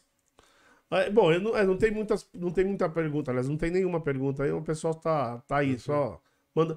Sabe o que eu queria saber de você? A gente tá falando do- do- de tudo que você passou no esporte, tudo que te ajudou, né? Como você falou. A, a associação é a SEDEC, né? A Desculpa, SEDEC, a Associação. Educacional Esportiva e Cultural. É, que, que, ah, quais esportes que, que, ela, que, que ela ajuda lá, que ela treina? Ou, chama- que esporte que você tem lá? Nós temos hoje em execução ginástica acrobática, tá? Pô, legal. Muito legal, muito legal. É, até então, nosso, a, a SEDEC representou o Brasil na ginastrada, representou o Brasil na, na Europa. Nós temos basquete. Basquete é o nosso. é o nosso, nosso Não ca- tem jeito, né? Não tem Basquete jeito. Não, não tem tem que- como fugir, tá no sangue, né? Handball, futebol de salão, que nós acabamos de aprovar um projeto no Ministério do Esporte, né? Antigo Ministério, que hoje é a Secretaria Especial. É, o, prédio de cade- o prédio de cadeirantes. Então nós temos A basquete, cadeira. Ba- Basquete de cadeira de rodas. É um projeto maravilhoso. Nós vamos retomar, ele parou, por ele parou por causa da pandemia. Nós estamos retomando agora ele num outro formato. A gente, a gente é convidado, né, há vários anos, a executar o projeto dentro do Centro Paralímpico Brasileiro. E o desculpa, só- Não, não, lá, desculpa te cortar, só porque, só porque ele falou do projeto de cadeirante. Como chama o rapaz lá que, que é atleta que, que, que infelizmente teve um acidente que virou no- tomando um tiro na, na fuga de um assalto. Na fuga de um assalto. E hoje, seleção brasileira representando o Brasil. Olha aí como é que não é só na, no Então, esporte. então assim, Verdade. o esporte, é o importante. esporte, além de, de, né, tirar ele dessa situação que ele já se encontrava, né, adulto, é, oferecer uma outra oportunidade, falou assim, olha, você está nessa situação aqui, do quê? De ter saído da, de, de ter Tá recentemente, né, ele saiu da criminalidade porque ele foi alvejado, na verdade. Então o esporte veio para tirar ele dessa situação de incapacidade física, mostrar para ele que existe um outro mundo Outro caminho, né? e, meu, é um excelente atleta, meu, é referência na modalidade. É isso que eu falo, o esporte, é, eu, eu uso muito o exemplo americano do esporte. Qual que é o exemplo americano do esporte? O que está faltando pra gente hoje não acontece igual lá, porque a nossa educação é, é falha. Ó. É falha. No acho quê? que da camisa que grudou alguma coisa aí, tá pendurada aí. Aí É sai, a sai. barba dele que tá caindo, Tá caindo. Aí, o que que acontece? Nos Estados Unidos, o esporte, ele corre junto com o esporte. Então, o cara para ser profissional em qualquer modalidade, em raríssimas Tem oportunidades, estudar. ele tem que ser universitário. Caso de Kobe Bryant, de alguns que, meu, o cara fala assim, meu, não tem como esse cara cursar a faculdade e ser profissional. Ele vai ser profissional, ele vai pular essa etapa. 99%. Já nem pode mais agora. É, não pode mais. 99% Ô, Eles- louco, ó. Opa! Bem tratado, hein? Eles têm que cursar a universidade. Infelizmente, hoje, isso nós não conseguimos fazer no nosso país. Porque a nossa educação não tem o valor que tem que ser dado. E não tem lado, e e não tem parceria universitária esportiva, O né? que que acontece? Caminha acontece paralelo. ao contrário. Em vez do cara ter que cursar para ele fazer o esporte, o que acontece? Ele usa o esporte para cursar uma faculdade de graça. É. É. Pra você ver como o esporte é uma coisa muito louca. Sabe, eu- eu até nós comentamos isso também no, no- no episódio aqui do, do Frederico. Na minha época, é, é, educação física na escola, você tinha dias de cada esporte, tinha um dia livre. Né? Nós- hoje não tem mais. Hoje eu tá- nós falamos isso no dia. Hoje o professor chega, joga a bola aí e fala pro moleque se virar. Tanto que o moleque. o meu filho, é, dos amigos do meu filho, meu filho cursou um ano de escola, uma escola aqui próxima, pública jogavam bola do jeito, com calça, do jeito que tava. Na nossa época a gente tinha que levar um uniforme, Tinha né? uniforme de educação É, física. da educação física. Hoje então, o pessoal não dá muita importância. O Olha, professor- bem tratado, hein? o professor tá falando, o professor joga bola. Pode- Ah, vocês querem fazer o quê? Jogar futebol. O professor hoje não tem mais. Eu acho, parece que não segue mais aquela, aquela cartilha. A escola de esportes, né? Que É, Pra ver a aptidão do garoto e tal. É, então, que assim, eu vou, vou, vou explicar mais ou menos o que acontece hoje com a educação física no país em geral. A gente seguia uma. Há 40 anos atrás, a gente seguia a questão cali- calistenista, né? Que é o quê? É a questão de formação militar. Então a educação física era, entre aspas, militar, aquela questão de abdominal, flexão de braço Ah, e polichinelo. Então, coisa que hoje é moda no crossfit. sim. Então, é. você uma coisa vai e volta. Com outro nome. Com outro nome. E pago. E, e pago. Bem pago. Aí ela passou, ela não tem mais essa visão, né? Calistenista que tem. Então a questão da formação do indivíduo no global, tal. A gente, entre a gente era obrigado. Hoje eles não dizem essa, Hum. obrigação. Primeiro porque vinha a obrigação vinha de pai, né? Pai, você vai ficar pianinho com o professor, você vai fazer o que ele falar. Se eu for chamar Respeito atenção, respeito. É.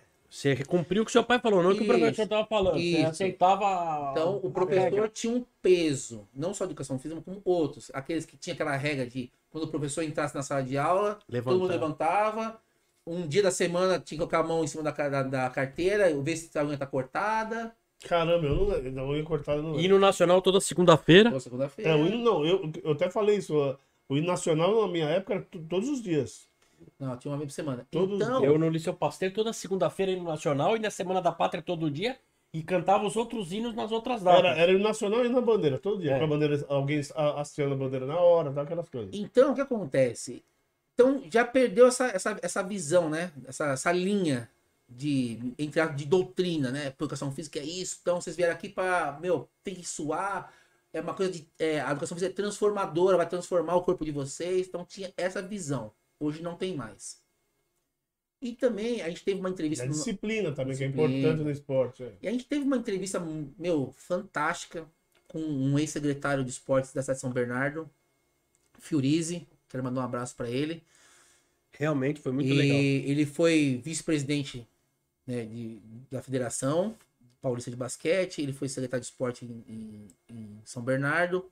Ele nos concedeu uma entrevista de toda a concepção da educação física do esporte. Porque fala, pô, por que, que não é igual tal lugar? Primeiro, as escolas não têm um equipamento necessário. É. Principalmente se for Não tem uma quadra- Detonam o Não, desde- aro, ó, desde-. Desde a minha época, eu tenho 46 anos, 47 anos, fiz ontem. É mesmo, Léo. Parabéns, hein? Obrigado. Parabéns, viva. Então, eu tenho 47 anos de idade. Então, desde a minha época, as quadras já não eram legais. Equipamento já não é o ideal. Então, aquilo já desmotiva o professor. Um professor desmotivado desmotiva o aluno. É. Então, é aquela coisa, a educação física era fora do horário. Então, o que já proporcionava a galera já vir com uma roupa adequada pro Então, ela foi o quê? Ela foi englobada, adicionada à grade curricular. Então, o que acontece? As escolas têm uniforme, mas tem aqueles caras que vão de calça jeans, tudo, só vai com a camiseta. Aí entra naquela, o cara vai fazer aula de Não, mas se na minha época, Liceu Pasteur, se o cara fosse sem uniforme de educação física, ele não fazia e que era punido. Mesma coisa que se tivesse feito uma cagada na aula normal. Ia lá falar com o diretor, tudo, porque cada um tinha que ter as suas obrigações. Hoje em dia, que nem ele falou, o cara não tá nem aí, sai de calça, Ó, tá eu tive- pelado. eu tive, se um- tá eu tive que um dia é chamar. é Eu tive que um dia chamar a atenção da diretora de um colégio super renomado, de uma cidade que não vou falar o nome. As meninas do terceiro colegial, eu- assim, você tem a escola particular, 90% tem uniforme. Só que conforme a, a- Chega no é, terceiro ano, para isso, é. O que acontece? As meninas pegavam, a ca- iam, era obrigado a ir com a camisa da escola, já davam um nó. Hum, sim. Iam de mini saia, de shortinho. Eu cheguei um dia no diretor e falei, ó, na boa, eu não vou dar mais aula pro terceiro colegial. Por que, Vladimir? Não Sabe tem por quê? Porque né? acontece o seguinte, O moleque ficou louco depois. vive reclamando de assédio para com as meninas, para com o aluno, tudo, mas o próprio colégio está proporcionando esse tipo de coisa.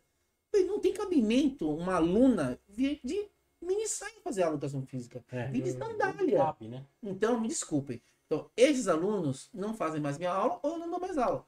Aí ela ficou assim, ele falou, não, Vladimir, está certo. Fez uma reunião com a pedagógica e falou assim, então, a partir de hoje vai ter que vir e acabou.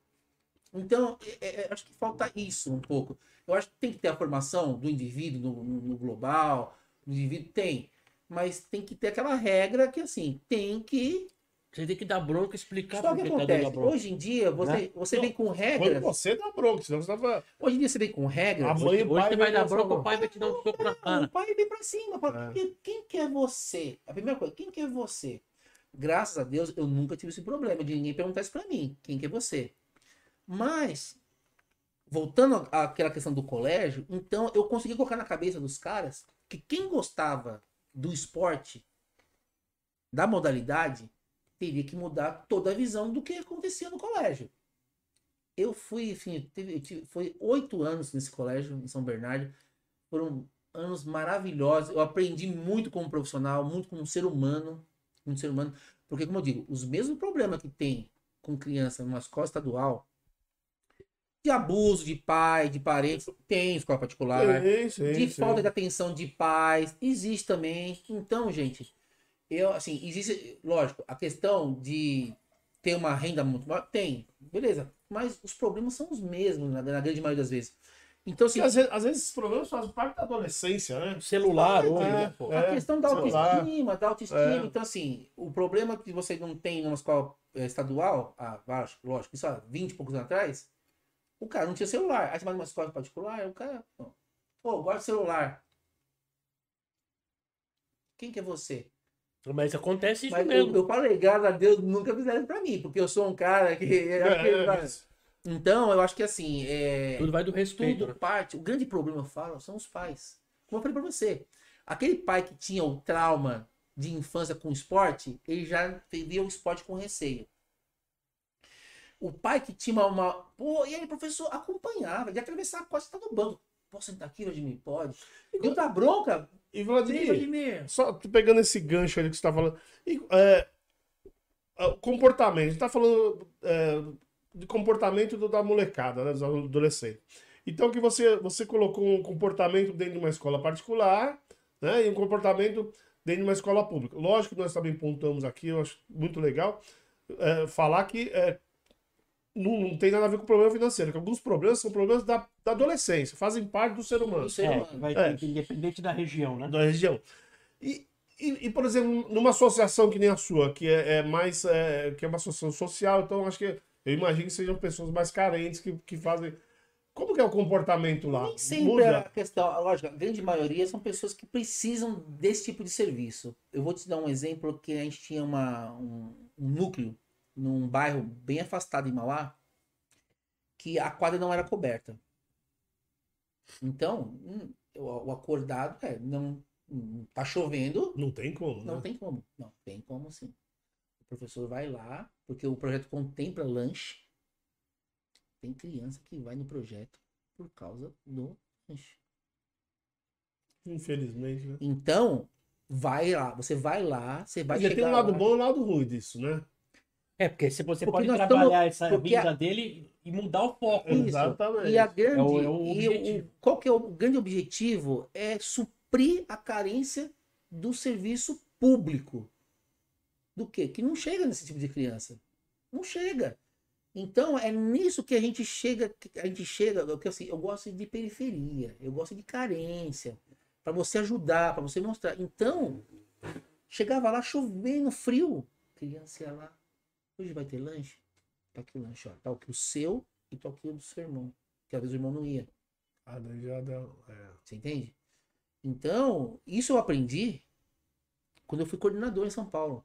São Paulo, a alimentação das, das escolas da Prefeitura de São Paulo é coisa absurda. É, é alimentação de primeira. Então as crianças recebem uma fichinha. Então, eles fazem fila, você dá a fichinha. Ele vai lá e toma. Quer repetição? Toma repetição. A criança pega aqui. Não pode. Mas aí, Leva. você vai e pergunta. vai levar Vlad, um- porque essa aqui é minha única alimentação. Vou segurar para outro dia. Eu preciso, né? Às vezes meu pai, minha mãe, ou meu irmão. Gente- mas, ó, às vezes vão jantar, Leva né? pra janta, pra comer. É.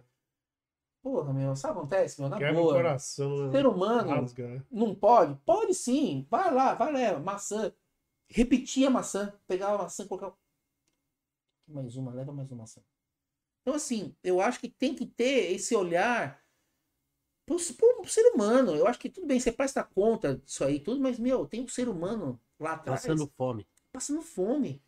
Nós estamos falando, gente, Não tá roubando a maçã. Da tá mesma maneira casa, que eu mim, acho- Né? pro, É, sim, pro- sim. pro- Tá, pra- tá vendendo, né? Da mesma maneira que eu acho que é, para a formação do ser humano é você conhecer esses espaços que a gente falou, Centro Olímpico, Centro Paralímpico. Eu acho que as escolas particulares, algumas, eu já vi até alguns projetos disso no Sul, das escolas particulares, os alunos ir para dentro desse tipo de periferia para conhecer a realidade. Porque a, a realidade do nosso país não é a realidade dos jardins, Não, da Radoc Lobo, da Vila Clementina. Vila- Não, a grande realidade do nosso país é a realidade do quê? Que grande parte da nossa população passa fome. É, a maioria, é verdade. Passa... Gente, o que eu falo passar fome, lógico, hoje em dia não se passa mais fome como antigamente. Ficava uma semana sem comer. Morrer de Porque inanição. né? existe vários programas das prefeituras, tem as entidades hoje que fazem isso muito bem, entidades que são, meu, super renomadas, mas aí eu falo, criança tem fome de ser criança. Pô, de chegar à noite, pegar uma fruta, pegar um biscoito, comer o que tem vontade. E a Uma renda média. né? E a renda, e a- É, a A renda, guloseiminha, né? a renda média do brasileiro aí, né? Parece que é 600 e pouco que o pessoal. Não dá nem pra uma, pensar uma em comprar família, bolacha, né? uma família, tem família que tá passando com 600 reais por mês. Então, aí que eu falo, dá pra- cara? Vocês sempre Aí- compram arroz, feijão, aí nessa- laço. não aí dá. não Aí tem uma nessa- bolacha, não tem um chocolate. Tem nada. Nessa é, carência que se cria uma vulnerabilidade pro traficante chegar. É. Pô, você não quer um tênis da hora? O moleque andando descalço. Pô, É. lógico que eu quero. Então, meu, faz esse aviãozinho pra mim ali. Só entrega aquilo ali, né? Pô, você não tem vontade de comer um chocolate? Uma bolacha? Solta um rojão quando chegar Meu, um PM. É, me avisa aí. É. Você Verdade. entende? Aí ele conhece essa realidade. Essa é a primeira realidade que ele conhece. Não é o esporte. Tá muito então, mais o próximo, né? esporte tem que chegar antes. Tem que chegar antes. Na criança, no adolescente, para mostrar. Pô, ó, você não vai. Eu. Outra concepção minha que não existe ainda. Eu acho que quem faz esse tipo de escolinha, Centro Olímpico, Paralímpico ou qualquer um, não tem que pagar passagem. Para não onerar a família. Porque às vezes a família, pô, lá tem uniforme, tem lanche, mas eu não tenho dinheiro para pagar passagem. Então não precisa pagar. Cria-se uma carteirinha de atleta. É, sim, sim. Meu, esse, esse atleta não vai pagar. Isso não, vai- não vai criar cu, é um custo pífio para a Prefeitura de São Paulo, ou para o Estado, ou para o Brasil. Eu acho que tem que existir esse tipo É. de programa. E, e outra coisa, né? Isso também é uma cultura dos nossos governos, sempre foi. É, é- é pensar no futuro. Lógico. É, esse moleque, quanto que ele vai, é, vai deixar de gastar, de dar despesa pro Se Estado? ele não for preso. É, exatamente. Ele não for Vamos preso. pensar no final do, do processo, que é o mais caótico, for Exatamente. Ninguém- ah, então o custo. Porra, porque eu, eu acho É. que tem que ser assim, né? O, quanto que um ser humano vale pro Estado? Quanto que, que, o- que ele dá de prejuízo, quanto que dá de lucro? É uma coisa simples, o Estado tem que minimizar isso. E é mais fácil ensinar quando é garoto do que quando for velho, que já enveredou pro crime. Lógico que tem saída também, mas. E, e e a, e a criança do esporte vai ser mais produtiva, vai ter menos é, propensão à doença, né? Menor propensão, à doença. E como nós falamos, não vai matar uma família, às vezes, né? Matar um pai de família, não vai ficar preso. Então tem E de todas essas repente coisas. vai virar um atleta de alto rendimento Eu e não ganhar dinheiro vou e salvar a falar, família. eu não É vou falar o cálculo, É. mas eu vou falar mais ou menos o que, que acontece. Quanto menos criança em escola ou fazendo esporte, mais você vai gastar com saúde. Exatamente. Mais, você vai ter que contratar mais policial. Isso. tudo você gasta mais. E o esporte é muito barato se fazer. O que você gastaria contratando mais policial para tomar conta do trombadinha, do bandido? Você não vai gastar com ele. Você vai, você vai fazer esporte. Construir uma quadra, por exemplo, né? Por exemplo, Quadra. uma quadra. Uma quadra. É. Então, aquela pessoa que faz esporte, ela vai usar menos o sistema público de saúde. E você pode falar melhor do que eu, né? E a molecada, principalmente, a molecada gosta do esporte, né?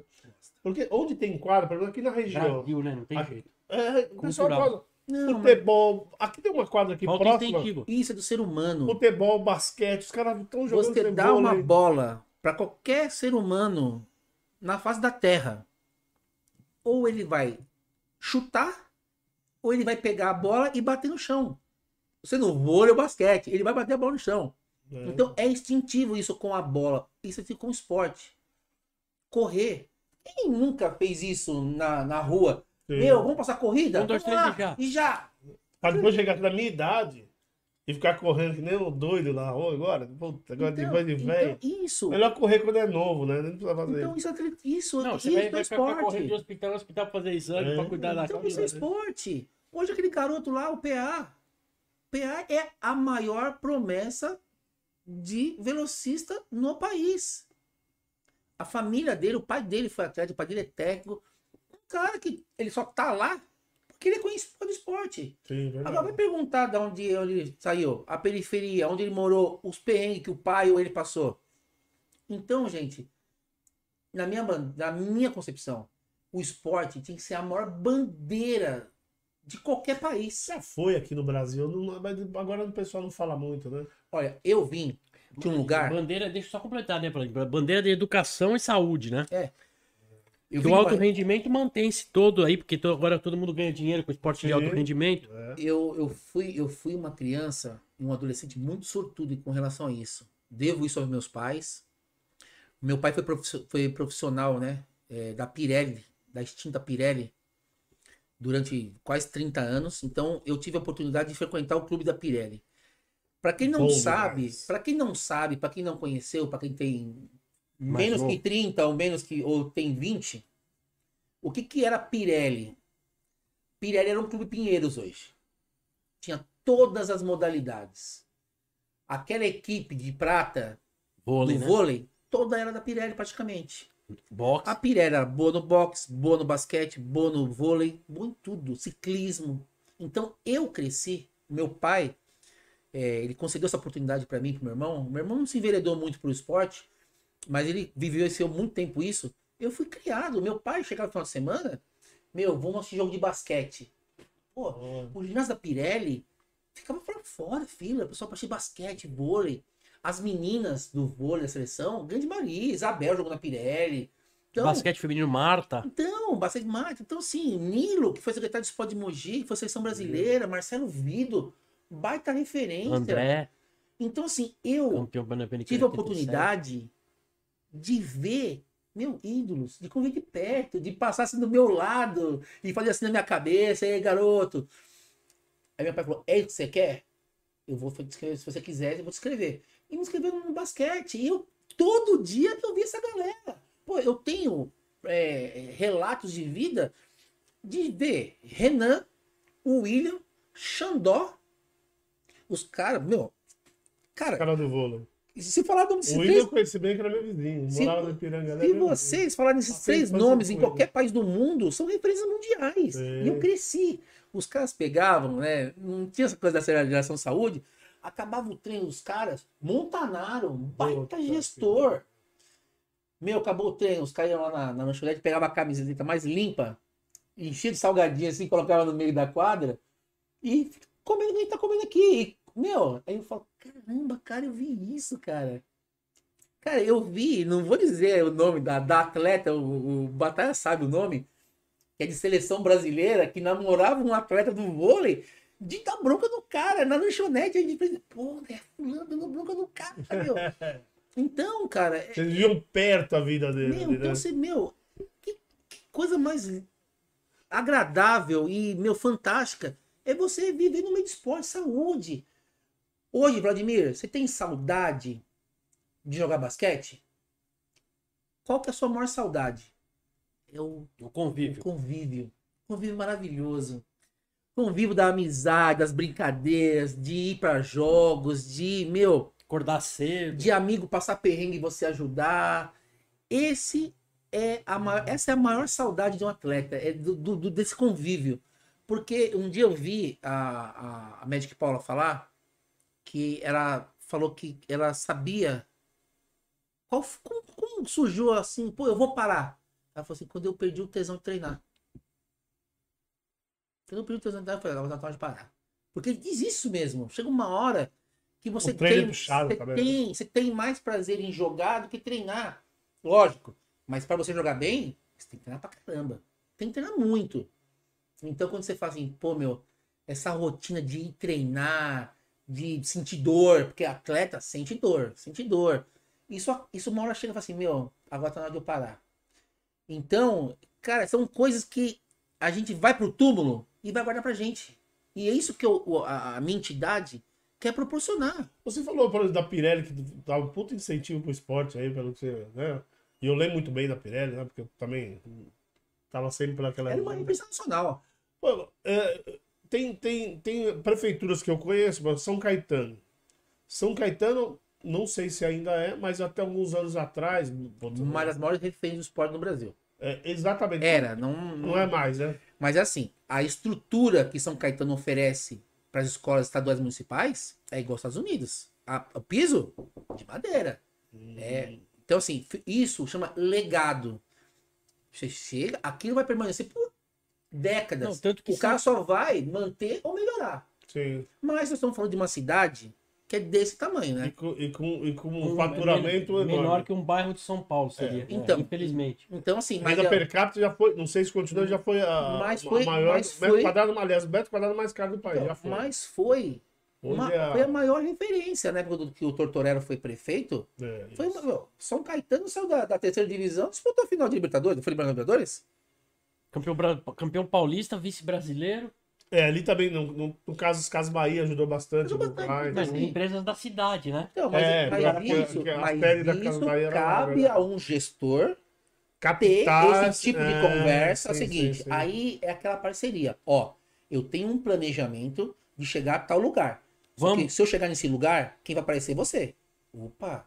Pô, quanto que a Casa Bahia deixou de, deixou de, de gastar com publicidade paga, que é muito mais caro, com uma camiseta? Então, mais uma coisa. História do Ayrton Senna, essa, sabia? Então, isso. Você lembra uma coisa? Ó, Pra você ver como o, o, o boné do, do Ayrton Senna, o boné do Ayrton Senna é vintage. Todo mundo quer ter um boné do, do Nacional. Eu tinha uns três, eu só tenho um agora. Ei, o... Eu trabalhei no Banco Nacional há muito tempo. né? Você lembra como o patrocínio de futebol era um negócio tão forte que aquela vez teve uma briga do Vasco, o Eurico Miranda com a Globo? Sim. Ficou que ele meteu o time em quadra com o logo do SBT. Lembro.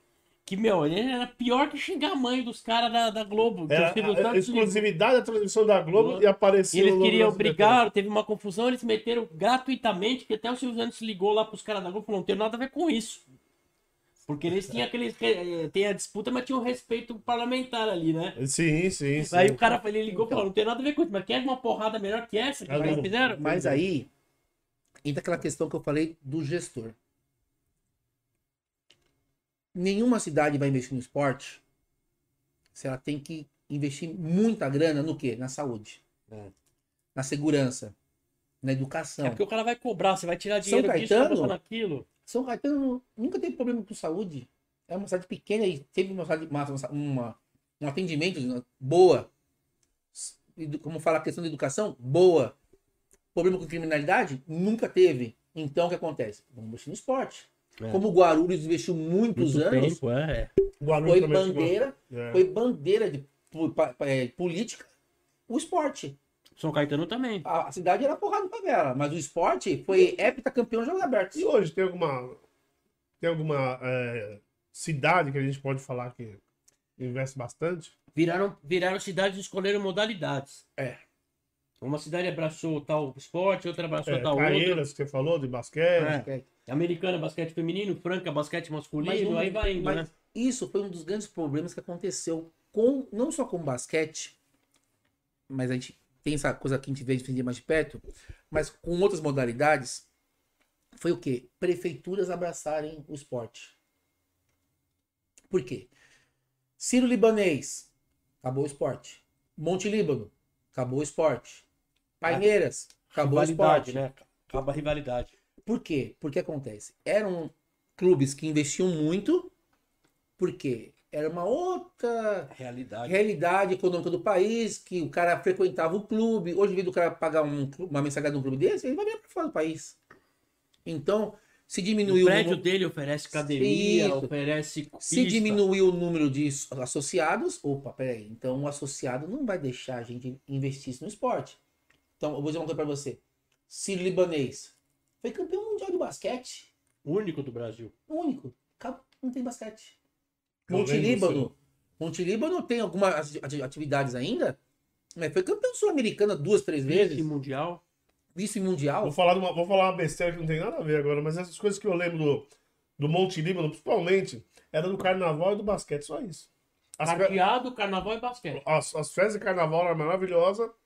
E eu lembro do Ciro basquete. Libanês também. O Carnaval Ciro também. também. O Ciro É. tinha mais atividade, mas o Monte Líbano se regava isso, a basquete, carteado e, e as festas. Festa E aí inclui Porque- é, carnaval, árabes lá, meu. É que no Monte Líbano as, as TVs faziam muito festa de Você carnaval lá. você entrar no, no, no Monte Líbano nas festas lá era um negócio absurdo, era suntuoso. É. Te- é, terrível. Mas, é, mas então hoje não tem. Só tem é, segmentado, se eu digo, posso chamar segmentado, por, por modalidade.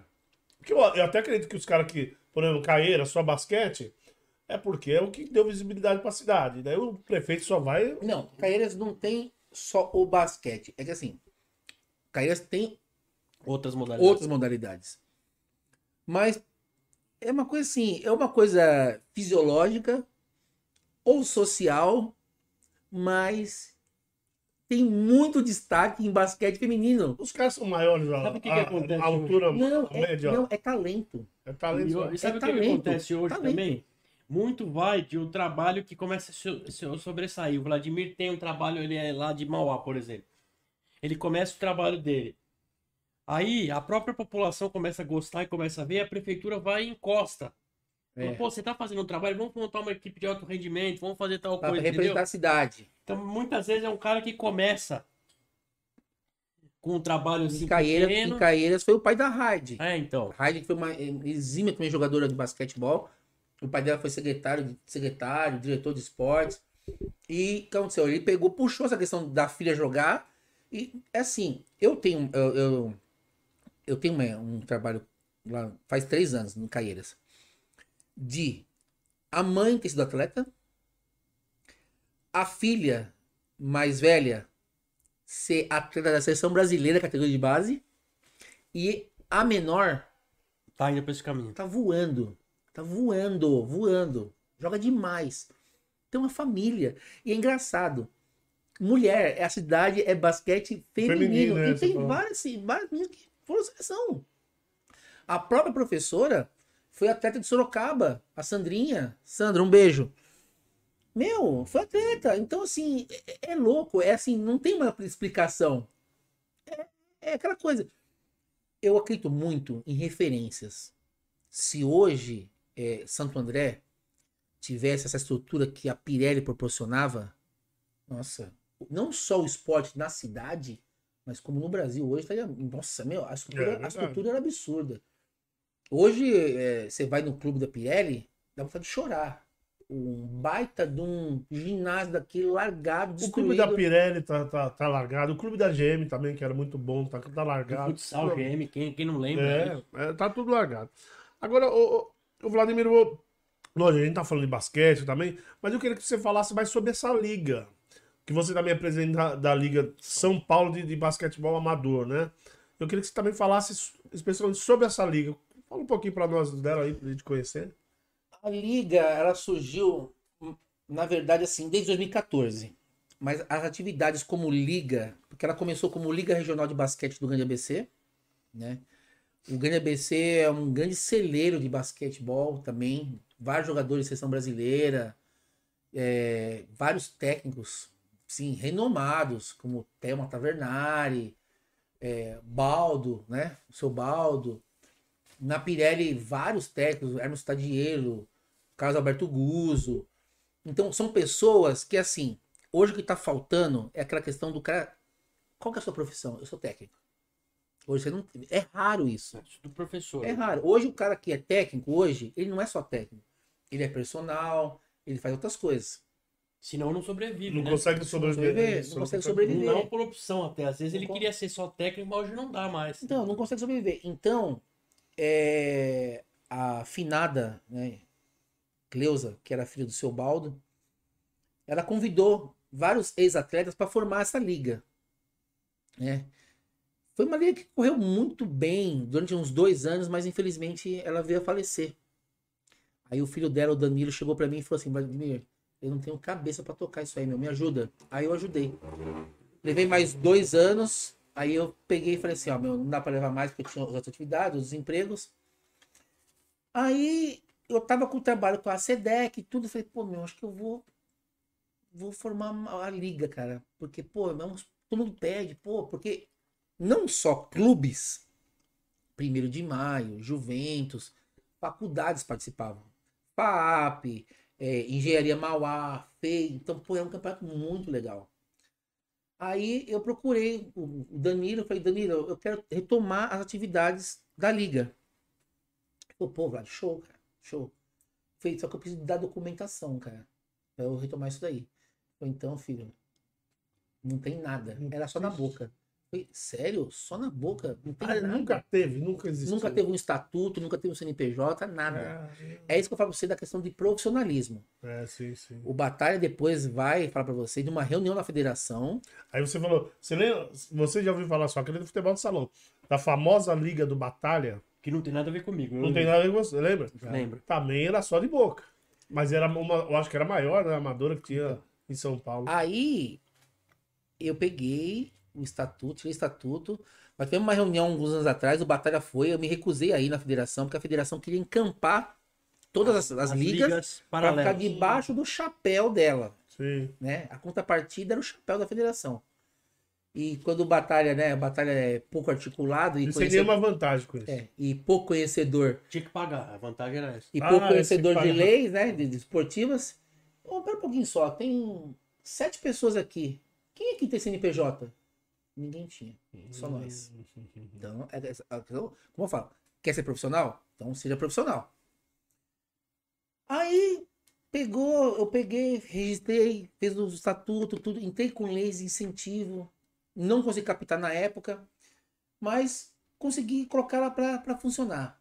No primeiro ano nós tivemos 25 times, no segundo 42 e nesse último ano que veio a pandemia, meu, tava beirando Ah, e aí começou o campeonato parou, né? é, mais de 50. Tive duas rodadas só. Mais de 50, quase beirando 60.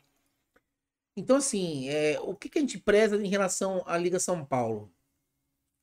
É questão de estrutura. Né? É, é quer, né? você pro- é proporcionar uma estrutura legal e adequada para os atletas. Uma quadra Assim, legal. de- desde a, de antes de você assumir e fazer tudo isso, quanto tempo que tem então?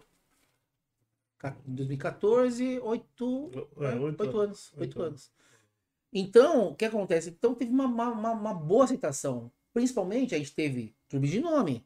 Pinheiros, Banespa. Banespa, Santo André. Santo André, várias jogadoras que estão jogando LBF, que, Que é a é a Liga Liga Nacional, passaram Feminina. pela nossa liga. Jogaram a nossa liga. Então, é assim, a gente tem muito orgulho do que a gente faz. O Batalha, eu tenho orgulho de falar que o Batalha é meu assessor. Ele, meu, várias matérias, porque eu acho isso importante isso. Isso também é uma questão profissional que eu acho que, que faz muita diferença você ter um assessor por trás para ajudar essa questão. Transmissão a gente fez. Transmissão, transmissão ao vivo. Nenhuma ainda tinha feito isso aí. A gente fez transmissão ao vivo do Dia da Mulher, né? Dia da Mulher, dia da- pelo, pelo YouTube mesmo? pelo YouTube. Já fizemos transmissão uma vez do, do, do Cadeirantes. Eu peguei, uma coisa, deixa eu pegar meu celular, pum, Instagram. Meu, começou a subir. Meu, pessoal, Caramba. meu, nunca teve isso, que louco, pô, meu, continua com isso, pô. Aí eu peguei, fui lá, meu laptop, Pela, minha câmera. carência do no pessoal, canal. da modalidade de não ter ninguém Então, pra cara, ajudar, né? Sim, não tem Eu, cara, visibilidade, né? Aí você fala, é caro para esporte? Não, não é caro, meu. Só tem que o seguinte, pessoas que fazem esporte vão tirar proveito do esporte para si, Benefício próprio. né? como os nossos políticos. Que não vou falar todos, pelo amor de Deus, não tô querendo generalizar. Mas uma grande parte se elege para resolver os próprios problemas. É verdade. Então, a Liga São Paulo, ela veio para suprir essa- essa carência. Existem várias ligas? Existem várias ligas. Pô, legal. Tem a Liga Paulista, tem outras ligas. Mas cada um na sua, a gente se respeita. A gente se respeita. Hoje, vindo para cá, o Ives, não sei se você conhece o Ives, lá da Bahia. Ele é presidente da Federação Nordeste. Convidou o campeão da Liga São Paulo, eu tô falando de antemão, o campeão da Liga São Paulo para disputar a Liga Nacional de Ligas. Vai ter. Ele já tem patrocinador e vai entrar com lei de incentivo através desse patrocinador. Então, pô, então quer dizer, então o que acontece? Hoje a gente tem 28 mil seguidores no nosso Instagram da Liga.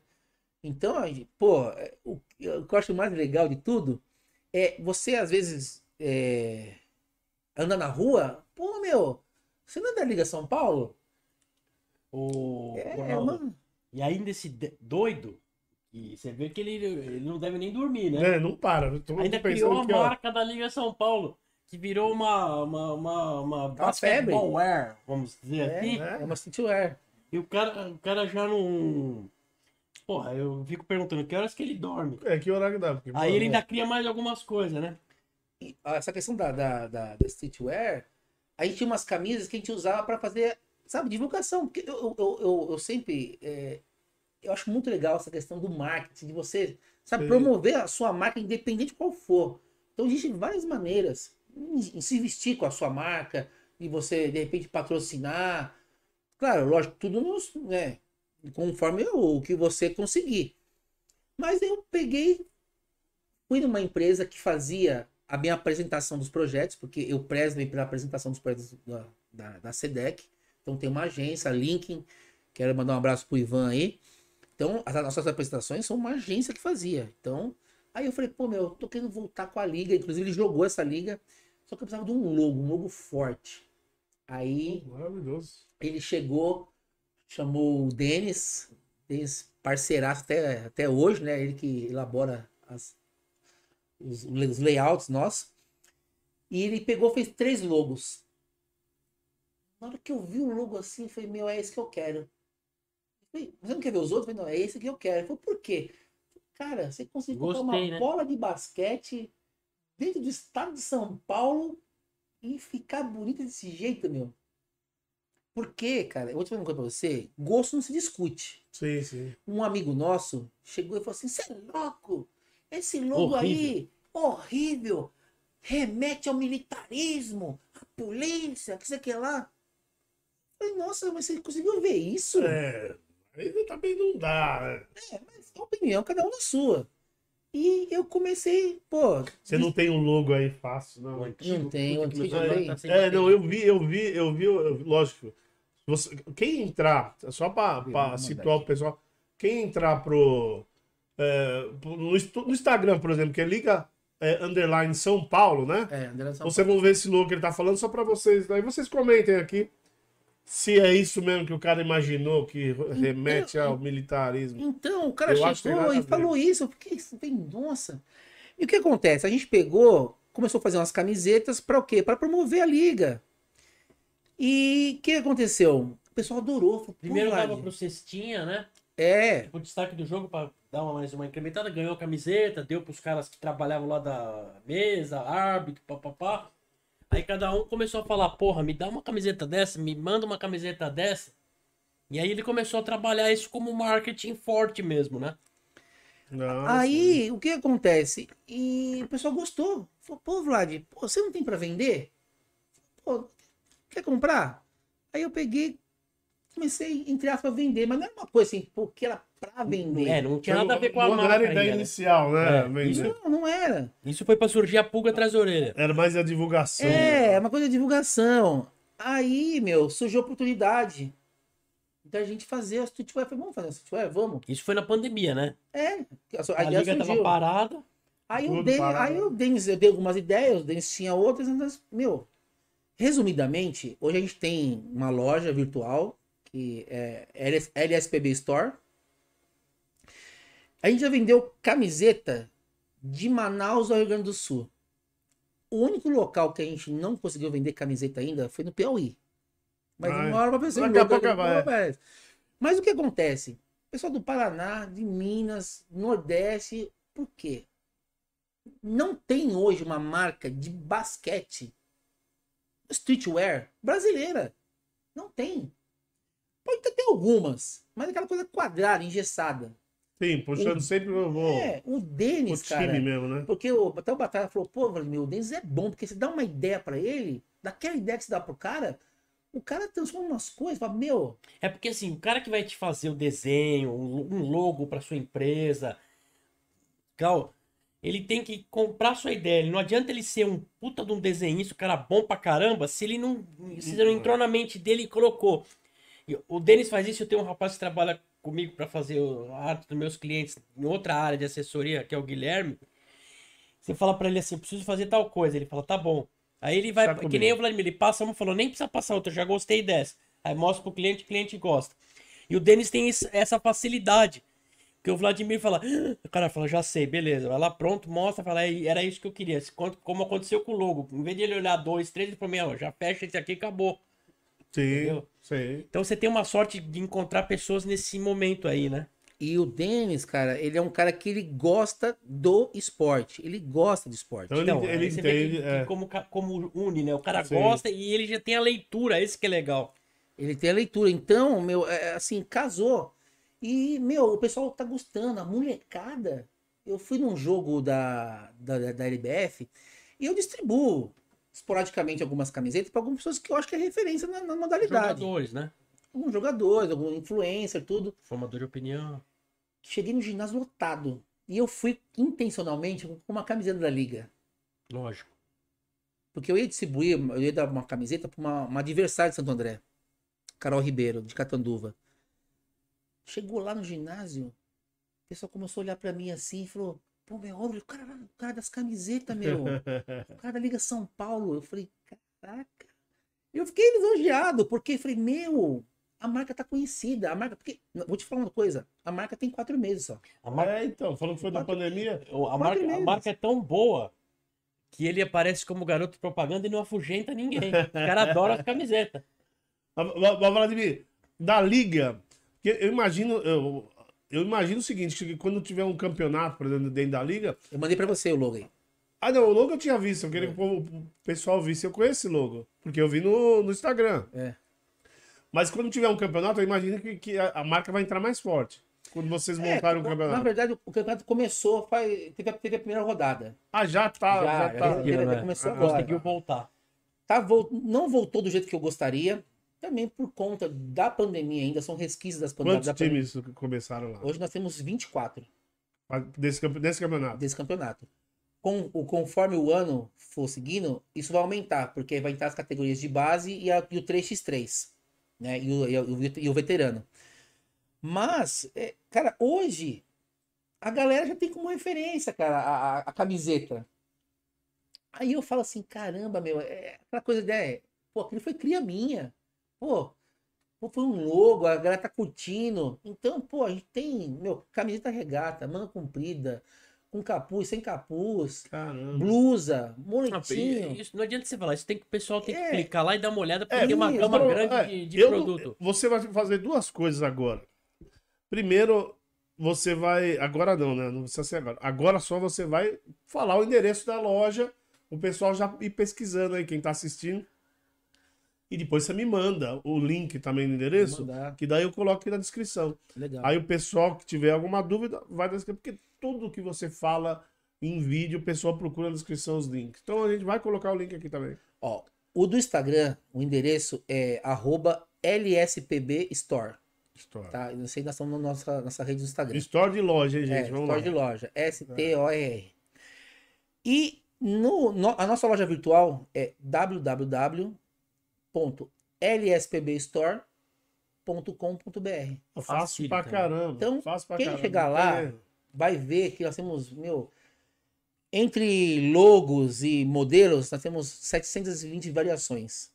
Por isso que eu falei pra entrar que é melhor do que ele ficar Sim. falando, né? Não, e outra coisa também, eu tenho certeza que o pessoal vai pegar no Google ali, ó, É. escrever LSPB, vai achar facinho. Ah, também. já, não, se digitar, hoje nós estamos nesse nível. Se digitar LSPB, aparece antes da liga. Aí, que legal. Aí, então E- tá fácil. E a, a LSPB Store, né? Mais uma vez, a genialidade do Denis, ele criou um logo uma cesta de basquete no LSPB Store. É um logo maravilhoso que virou um boné, virou uma febre. É, esse eu não vi. Da- o da basquetebol feminino hoje, as meninas falam, meu, tem boné, tem boné, porque primeiro eu fiz um boné para ajustar a qualidade, porque a gente, a gente preza pela qualidade. Nós encontramos um fornecedor e eu criei uma, porque assim, a WNBA, ela tinha um sério problema. Isso foi relatado pelo o finado Kobe Bryant. Pô, eu venho para um jogo da NBA, tem N produtos da NBA. Eu vou num jogo na WNBA, você, Não meu, nada. não Meia tem. dúzia de três ou quatro. E esse logo que surgiu da WNBA hoje, que é aquela silhueta da menina jogando, e a cor laranja surgiu de uma vez. Ele tá com um moletom laranja junto com a, a filha que morreu com ele no acidente, brincando. E os caras fizeram a silhueta com a cor laranja. Então, ou é branco com laranja, ou laranja com branco. Sim. Meu, e é um sucesso. E eu, eu, eu, eu, eu fico fuçando, eu fico pesquisando essas coisas. Aí eu falei, meu, Denis, cria uma silhueta feminina. Eu falei, por quê? Aí eu falei, ó, olha a história aqui. Falei, pô, legal. Meu, virou uma febre. No basquete feminino hoje, da, da- do, do, do boné. Sim, sim. Então, assim, o- nós não vamos ter só essa questão da, da questão da camiseta, como nós vamos ter outros produtos. Como eu falei, é uma coisa muito Você recente. tem caneca, alguma coisa também, tem? Tem o caneca. Olha, eu, como falou, olha, Você falou 720. Eu tenho a caneca Caneca. que eu tomo meu cappuccino lá. Eu uso a caneca da o Liga Batalha falou uma coisa certa. Mas, meu, que hora que você dorme? Porque, meu, é. Muita coisa. Meu, é loucura. É loucura. Porque, meu, é assim. Eu falo porque eu durmo pouco também. Né? Mas você dorme? Quanto Olha, tem? eu não consigo dormir antes, antes. Olha, se eu for dormir cedo, meia-noite, eu durmo sempre uma e meia, duas da É, manhã. igual eu. Meu, não consigo. Porque antig- eu falo assim, gente, antigamente, é, talvez seja né, pela questão de ter muito menos entretenimento na TV, né? Não tinha TV a cabo, os programas, né, tinha... Não, e agora, quem, por exemplo, quem gosta de NBA, começou a NBA de verdade, que é o é, playoff, né? Quem tem menos de 40 não, gosto não de- presenciou é que- aquele negócio do militarismo, que aparecia aquela coisa cinza, Censura livre lá. Censura livre. É. Então, meu, saía na rua, 10 horas, passava o camburão, o que você tá fazendo na rua? Pra casa? Ir pra casa. Então, a gente dormia cedo. Hoje, com tanto entretenimento, Hoje era novela, jornal, novela, filme, e não- e aí cama.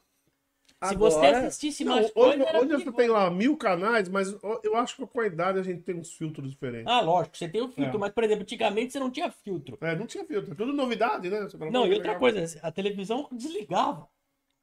É, Estamos transferindo. acabava tudo. Lembra? Pro, É. Todos Acabava os canais estamos transferindo. A TV Cultura tocava o hino nacional, Isso. as outras estamos desligando nossas transmissões, voltamos amanhã tal hora. É pra Aí manutenção. ficava aquele pim, ou então tsh, que às Exatamente. vezes você dormia, você acordava aquele- aquele pô, que puta chuva que tá, você olhar, era a televisão que tava. É verdade. E Verdade. hoje eu tenho muito orgulho de falar que hoje a nossa liga, ela tem um, um canal próprio dela.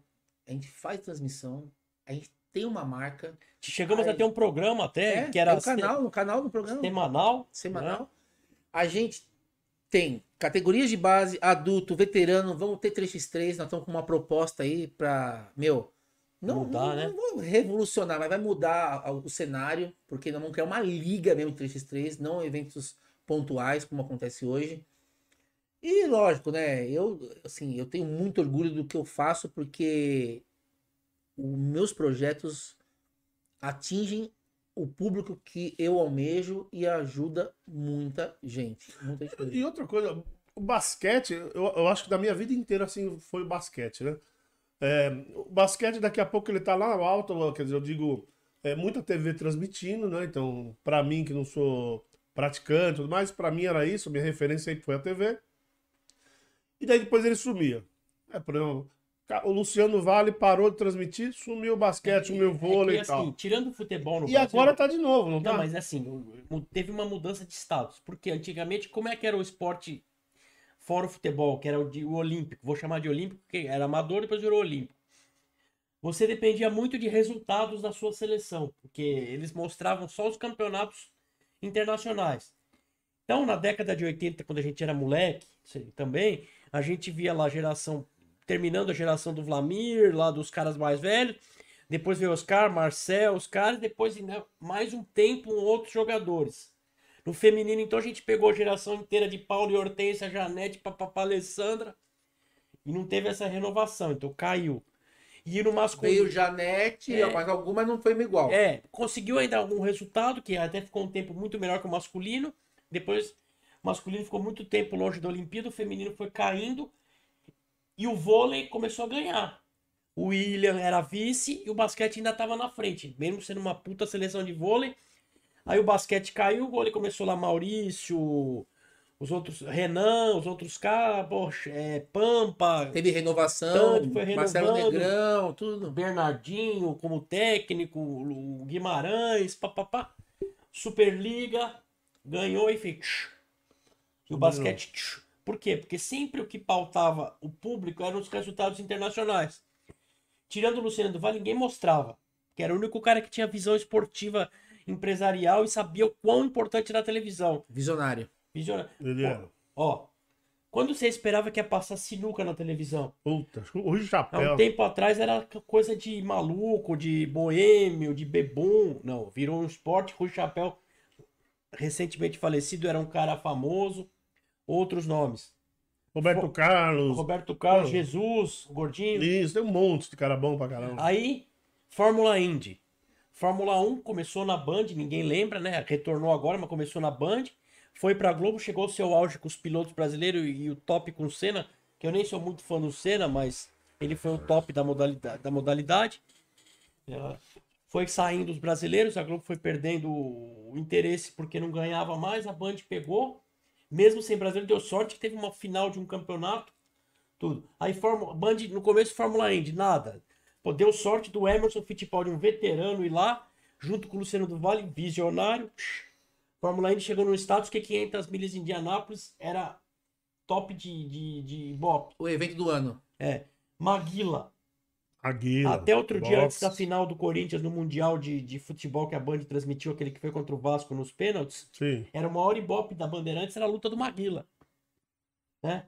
Também chegou lá, porra, um cara que mal tinha conseguido mídia, nada, chegou na Bandeirantes, papapá, todo domingo tinha a luta do Maguila. Quantas crianças adolescentes não foram fazer boxe com o É, Maguila? É, exatamente. Aí fazendo Incentiva, no né? ginásio do Corinthians, no ginásio da Portuguesa, locais assim espalhados, interior lotado. Horário nobre, porque o que, que era o domingo antes? Silvio Santos, prime- primeiro em um canal, depois em dois canais, depois de volta em um canal. Isso. As tiazinhas, donas de casa assistiam, adoravam. Bo- bolinha, chacrinha. É, por bolinha, chacrinha, aí enfim, futebol, né, que era um jogo só, Isso. não tinha isso.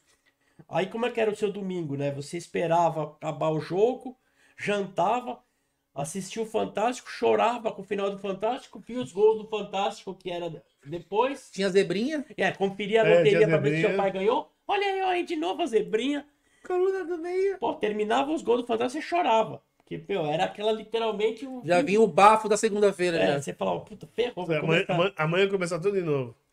Aí foi mudando esse status, né? Que a Bandeirantes trazia esporte, começou a botar tudo, né? Sinuca, é, Fórmula Indy. que E era o ninguém- domingo inteiro. domingo inteiro. Aquele programa que começava 10 da manhã e terminava 8 da noite. meu. Exatamente. Então, então, isso da questão visionária do Luciano do Vale já era uma questão americanizada. É, porque ele tinha essa visão. É, ele tinha. Aí eu falo pra você, novamente o esporte veio o quê? Pra ter aquela opção do cara, pô, pô, eu não quero isso aí. Pô, tem sinuca?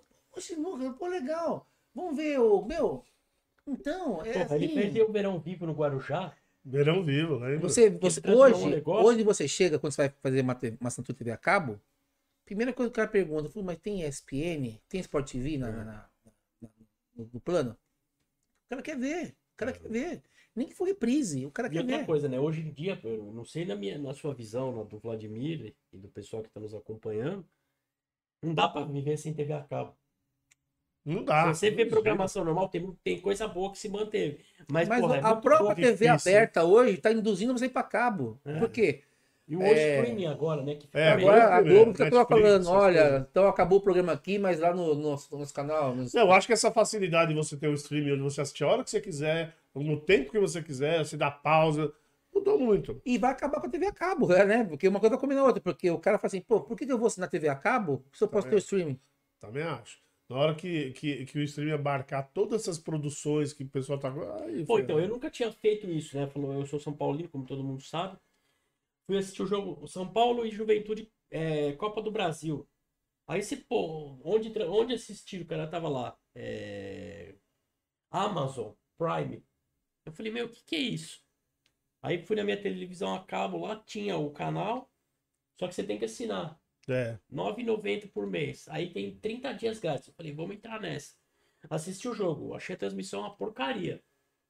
É. Mas assistiu o jogo que você queria assistir. assisti. Era o Thiago Leifert com o cara, eles ficavam como se fosse no modelo da, de transmissão de, de videogame, lá, duas carinhas, né? Não é, uma, não é uma transmissão assim, uma narração, é um bate-papo. Aí o cara olha, tá descendo ali, gol, quando é gol, né?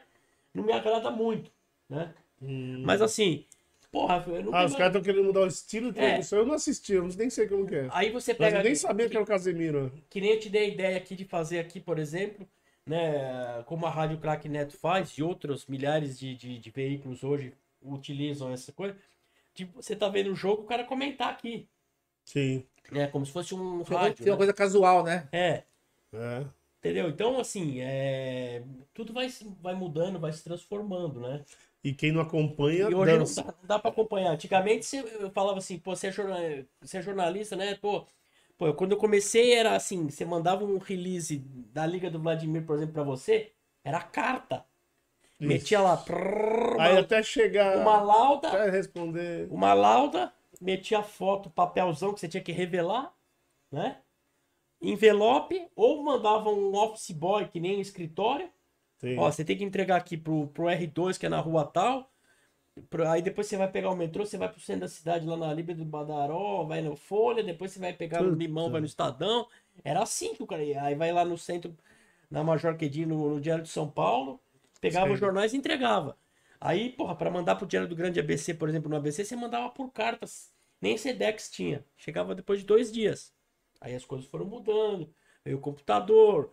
Ou então, assim, quando era negócio, fora Telex. Telex. Opa. Pô, É, fa- antes é antes- antes do outro? computador veio o fax, né? É, o fax depois já era uma. Sim, Mas sim. até hoje muita gente usa fax, né? O fax era uma Muito- maravilha porque o cara ia fazer uma cobertura internacional e te mandava, você não tinha que pagar milhões de linha, o caramba, meu. Não, e não, o fax já revolucionou, já mudou bastante. Você já né? assistiu aqueles filmes antigos que, por exemplo, eu gosto de assistir muito filme de boxe antigo, né? Sim. Tem essas, essas histórias bibliográficas dos caras aí. Aí o cara dava um, novos. o cara dava um nocaute, o cara pegava. Olha aqui, acabou de sair o nocaute, ligava pra redação, foi no 12 segundo assalto, blá, blá, blá, blá. Aí o cara lá escrevia o outro. Sim. Entendeu? Então hoje em dia o cara escreve lá, já tem a foto que o cara mandou. Hoje tem jornal copiando de jornal. Não, e o cara, É, e o cara não publica assim, o, o nocaute saiu agora, passa 10 segundos, já sai no ar.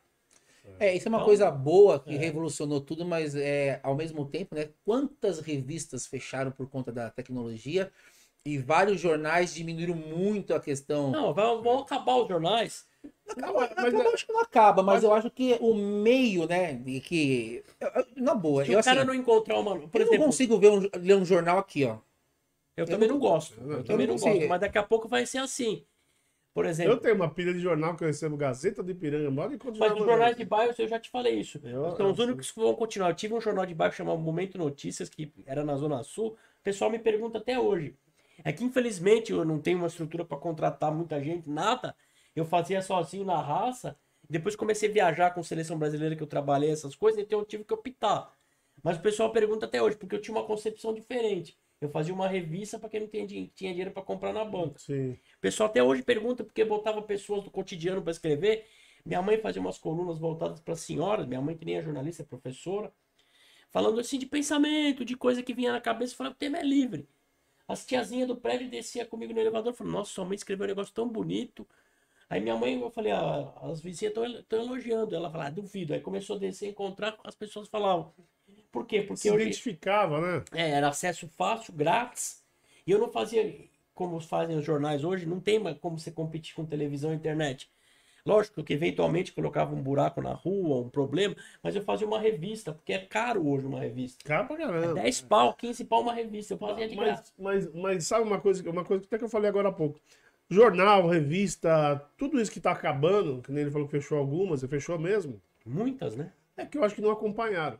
A Globoplay quase foi pro vinagre porque não acompanhou o streaming. E, e olha aí, que agora aí veio a Netflix e acordar, né? comeu. Agora tá É, tentando É, acordar. a Globo fez- teve uma revolução né, na questão, é, transformar, diminuir os custos com o pagamento de, de funcionários que pag- recebiam sem trabalhar. Mas pra sabe o, o problema da, da É, mas, Globo? mas a Globo, mas a Globo ela mudou toda a administração, ela é, Então. rejuvenesceu. Então, aí, aí mudaram tudo. Porque, por exemplo, assim, uma coisa que. Você sabe qual que é o maior ibope, da, um dos maiores ibopes da TV Globo?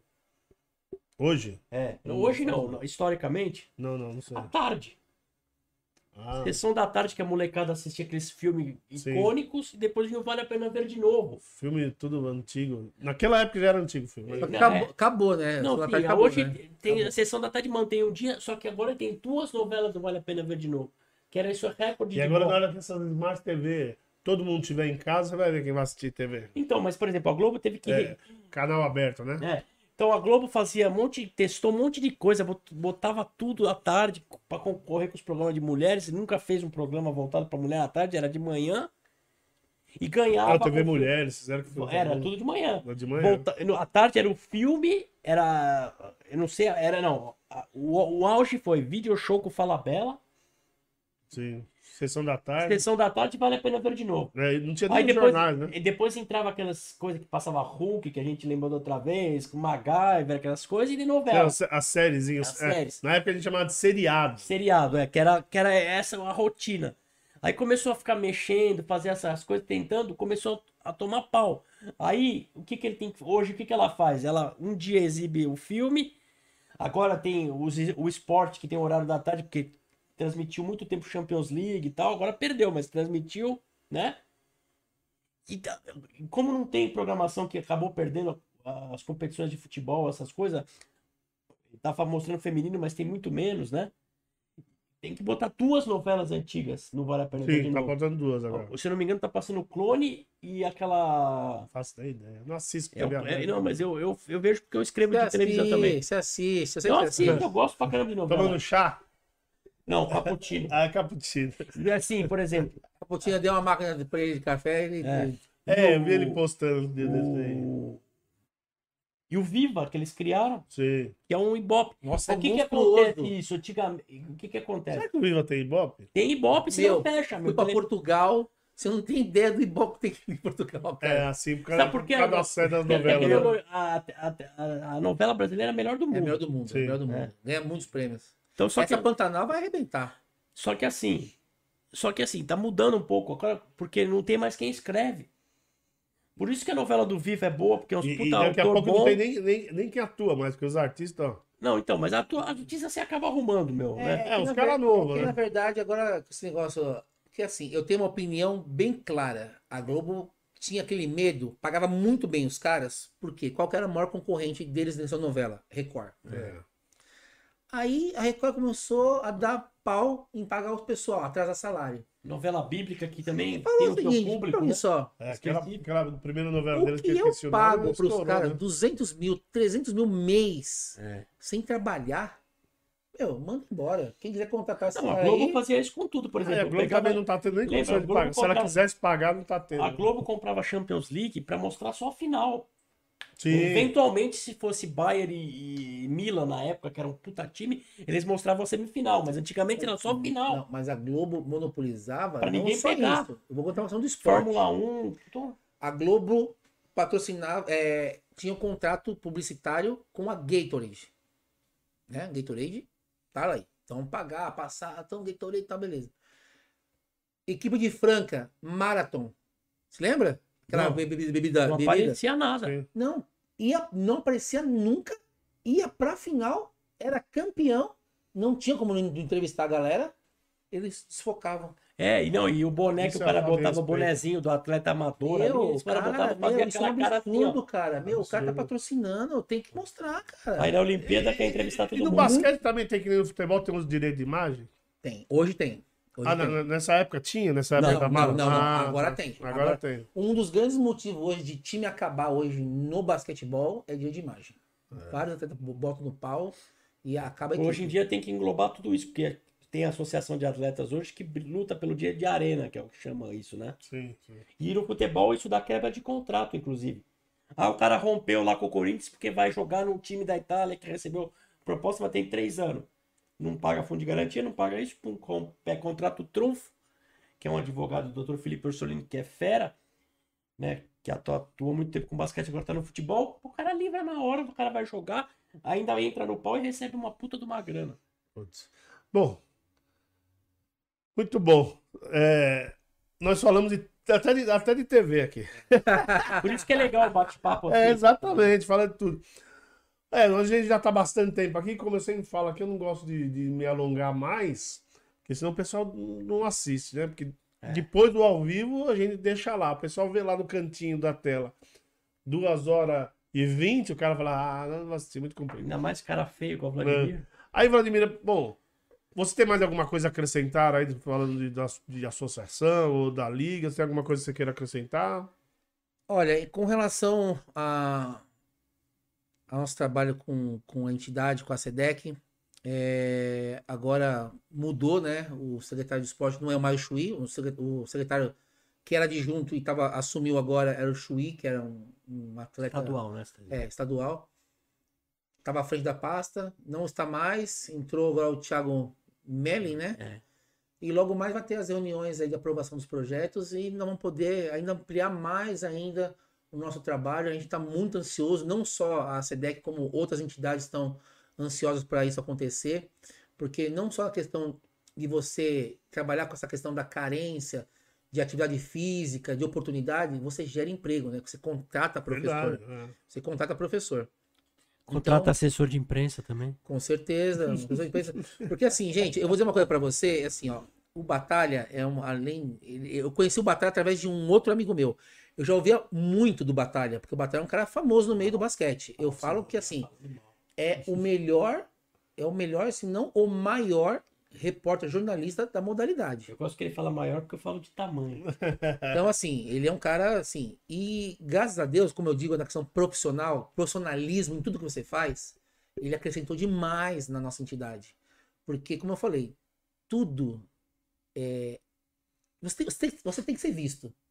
Quem não é visto não é lembrado. E, o, e a é função, verdade. e a função desse garoto aqui, ele faz com exímia. Meu, ele é um cara particular em relação a isso aí. O cara é fantástico. Nós já tivemos com a SEDEC reportagem na Isto É, várias na Folha, Estadão. Estadão, Bandeirantes. A Band fez uma, uma matéria nossa. Quase de um bloco. Meu, mais de 12 minutos de matéria do Caramba. nosso projeto. Você entende? A Glenda e o Álvaro Elia. Elia, Elia. eu ficar emocionado com o negócio. Mas assim, você vê que, assim, por- exemplo, eu falo, como é que não vai contar isso, né? Ele tinha dois garotos no projeto lá de, de handebol, né? Com uma história de vida, assim, de Tá superação. Era, era pra, esse negócio de falar que quando fala que salva do tráfico, do lado ruim, os caras largaram o tráfico pra ir lá. O menino falou assim, ainda bem que eu vim pra cá, se eu tinha morrido. É, não, sim. Aí a gente conta isso pra, pra pessoa, a pessoa se interessa em fazer a matéria, porque amanhã ou depois uma pessoa vendo isso, uma que veja e se inspire, já valeu, pô. Então, é, isso aí é uma coisa que traz, só, só engrandece o trabalho da entidade. Porque não adianta você fazer um baita de um trabalho se você não, não, não passa isso para outras empresas estarem aportando. E com relação à liga, meu, olha, eu tô muito motivado esse ano. Eu acho que 2022, lógico, não, não- nós não vamos recuperar tão rapidamente o que aconteceu com a pandemia.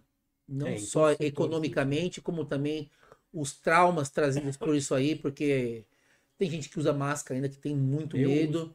Tem gente que não se vacina por ignorância. Gente, é a única palavra que eu tenho a dizer é É ignorância. ignorância também, acho. Respeito, não quer tomar? Não toma. Mas eu acho que a sua particularidade não pode, ah, não pode interferir na minha.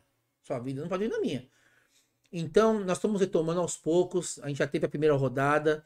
Nós estamos esperando a resposta do Centro Olímpico com relação ao espaço. Maravilhoso. Quero agradecer novamente ao Maeda e ao Cacá Viana com relação ao espaço.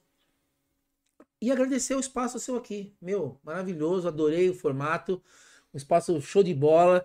Espero vir numa outra situação para tomar um show. Vamos, Próxima vamos. vez ele vai, próxima vez ele vai trazer um motora, né? É, Isso. E daí ele pode encher um latão. né? achei, É, achei maravilhosa a ele vai-. Aí ele vai dar entrevista, subir na mesa, Não, tirar mas- a camisa. Mas, mas, mas aí, aí, o, aí o Frederico Leque aí tem que tomar também, né? Apesar dele ele falou que parou, mas vai tomar um dia. Toma, toma, copo eu toma, porque até um dia Vai. atrás desse ele mostrou um copinho pra mim assim, ah, onde eu tô. Ele toma, então. Aí veio um cara aqui que falou que nunca bebeu na vida, passou uma semana, ele postou lá tomando tequila. Eu falei, porra. Porra, meu, já foi logo na tequila, É. então ele é mexicano. É, então, alguma coisa a acrescentar, Leque? Não, eu queria dizer que mais uma vez foi um prazer estar aqui, né? Escutar as histórias do Vladimir, algumas eu já conhecia, né? E eu vi lá, a partir do momento que você me convidou lá junto com o Marcelo, eu comecei a acompanhar aqui o, as tuas páginas aí, as redes sociais, né? Não sabia essa do TikTok, porque eu não sou muito afeito, né? TikTok tá Mas também fiquei bombando. feliz de saber que tá bombando. TikTok patrocina BBB. É, ideia, tá patrocina fora. BBB. Então, meu, é, eu acho muito importante, assim, é, dar espaço para as pessoas falarem das suas vidas, das suas áreas comerciais, das suas atividades. Pô, que nem eu falei, se o que o Vladimir falou, você ou eu, hoje, impactar em uma pessoa, já valeu muito. Verdade. Se a gente trouxe algum tipo de reflexão diferente para alguma pessoa, valeu muito. Se a pessoa que vai assistir depois acontecer isso também. Então, se você. E e é legal essa diversificação que você está dando. Eu, eu ajudo os amigos num programa esportivo lá com futebol de entrevistas. E eu mostrei para eles que não é só o chavão que é interessante. Sim. Porra, se eu conseguir arrumar uma entrevista para ele pro Cristiano Ronaldo, maravilha. Mas de repente o Zezinho das Couve aqui tem uma história boa para contar que é tão boa quanto. Verdade. Então você está dando abertura para pessoas de várias áreas de atuação, né? Então se, ser- se- se servir de exemplo positivo para alguém, só o prazer de ter a entrevista já vale. Mas se Sim. conseguir fazer esse- essa modificar, modificação de status de alguma coisa, melhor ainda. Não, mas e nós vamos. E, e lógico que nossa intenção sempre é a minha intenção, né? A intenção Como- do canal é sempre atingir as pessoas que, que, que se interessam pelo assunto, que estão escutando todo e, o- qualquer o assunto le- que eu e o colocar E o aqui. legal é assim, você tá fazendo uma entrevista séria, entre aspas, informal. Não precisa ter aquele negócio eh, eh, Engessado. engessado. Senhor Vladimir, blá, blá, blá, vem de Ah, pali- sim, vem de sim, paletó e não, gravata, não. você vai lá, vai tomar um chopp aqui, o cara fala, "Oi, tem até taquicardia, Sim. não é isso, meu, né? Só que apesar de ter toda essa descontração e tudo, é um programa sério. É. né? Você sabe, sabe dividir, um- fazer uma coisa é, tranquila de uma coisa que É, fosse uma tento- bagunça. E não é uma bagunça, né? fazer isso. Né? Se eu Quando tento. Você vai lembrar uma coisa que quando a gente era moleque, que tinha aquele programa na TV Bandeirantes de Esportes à tarde. Não, que era de noite, que era o Clube dos Esportistas.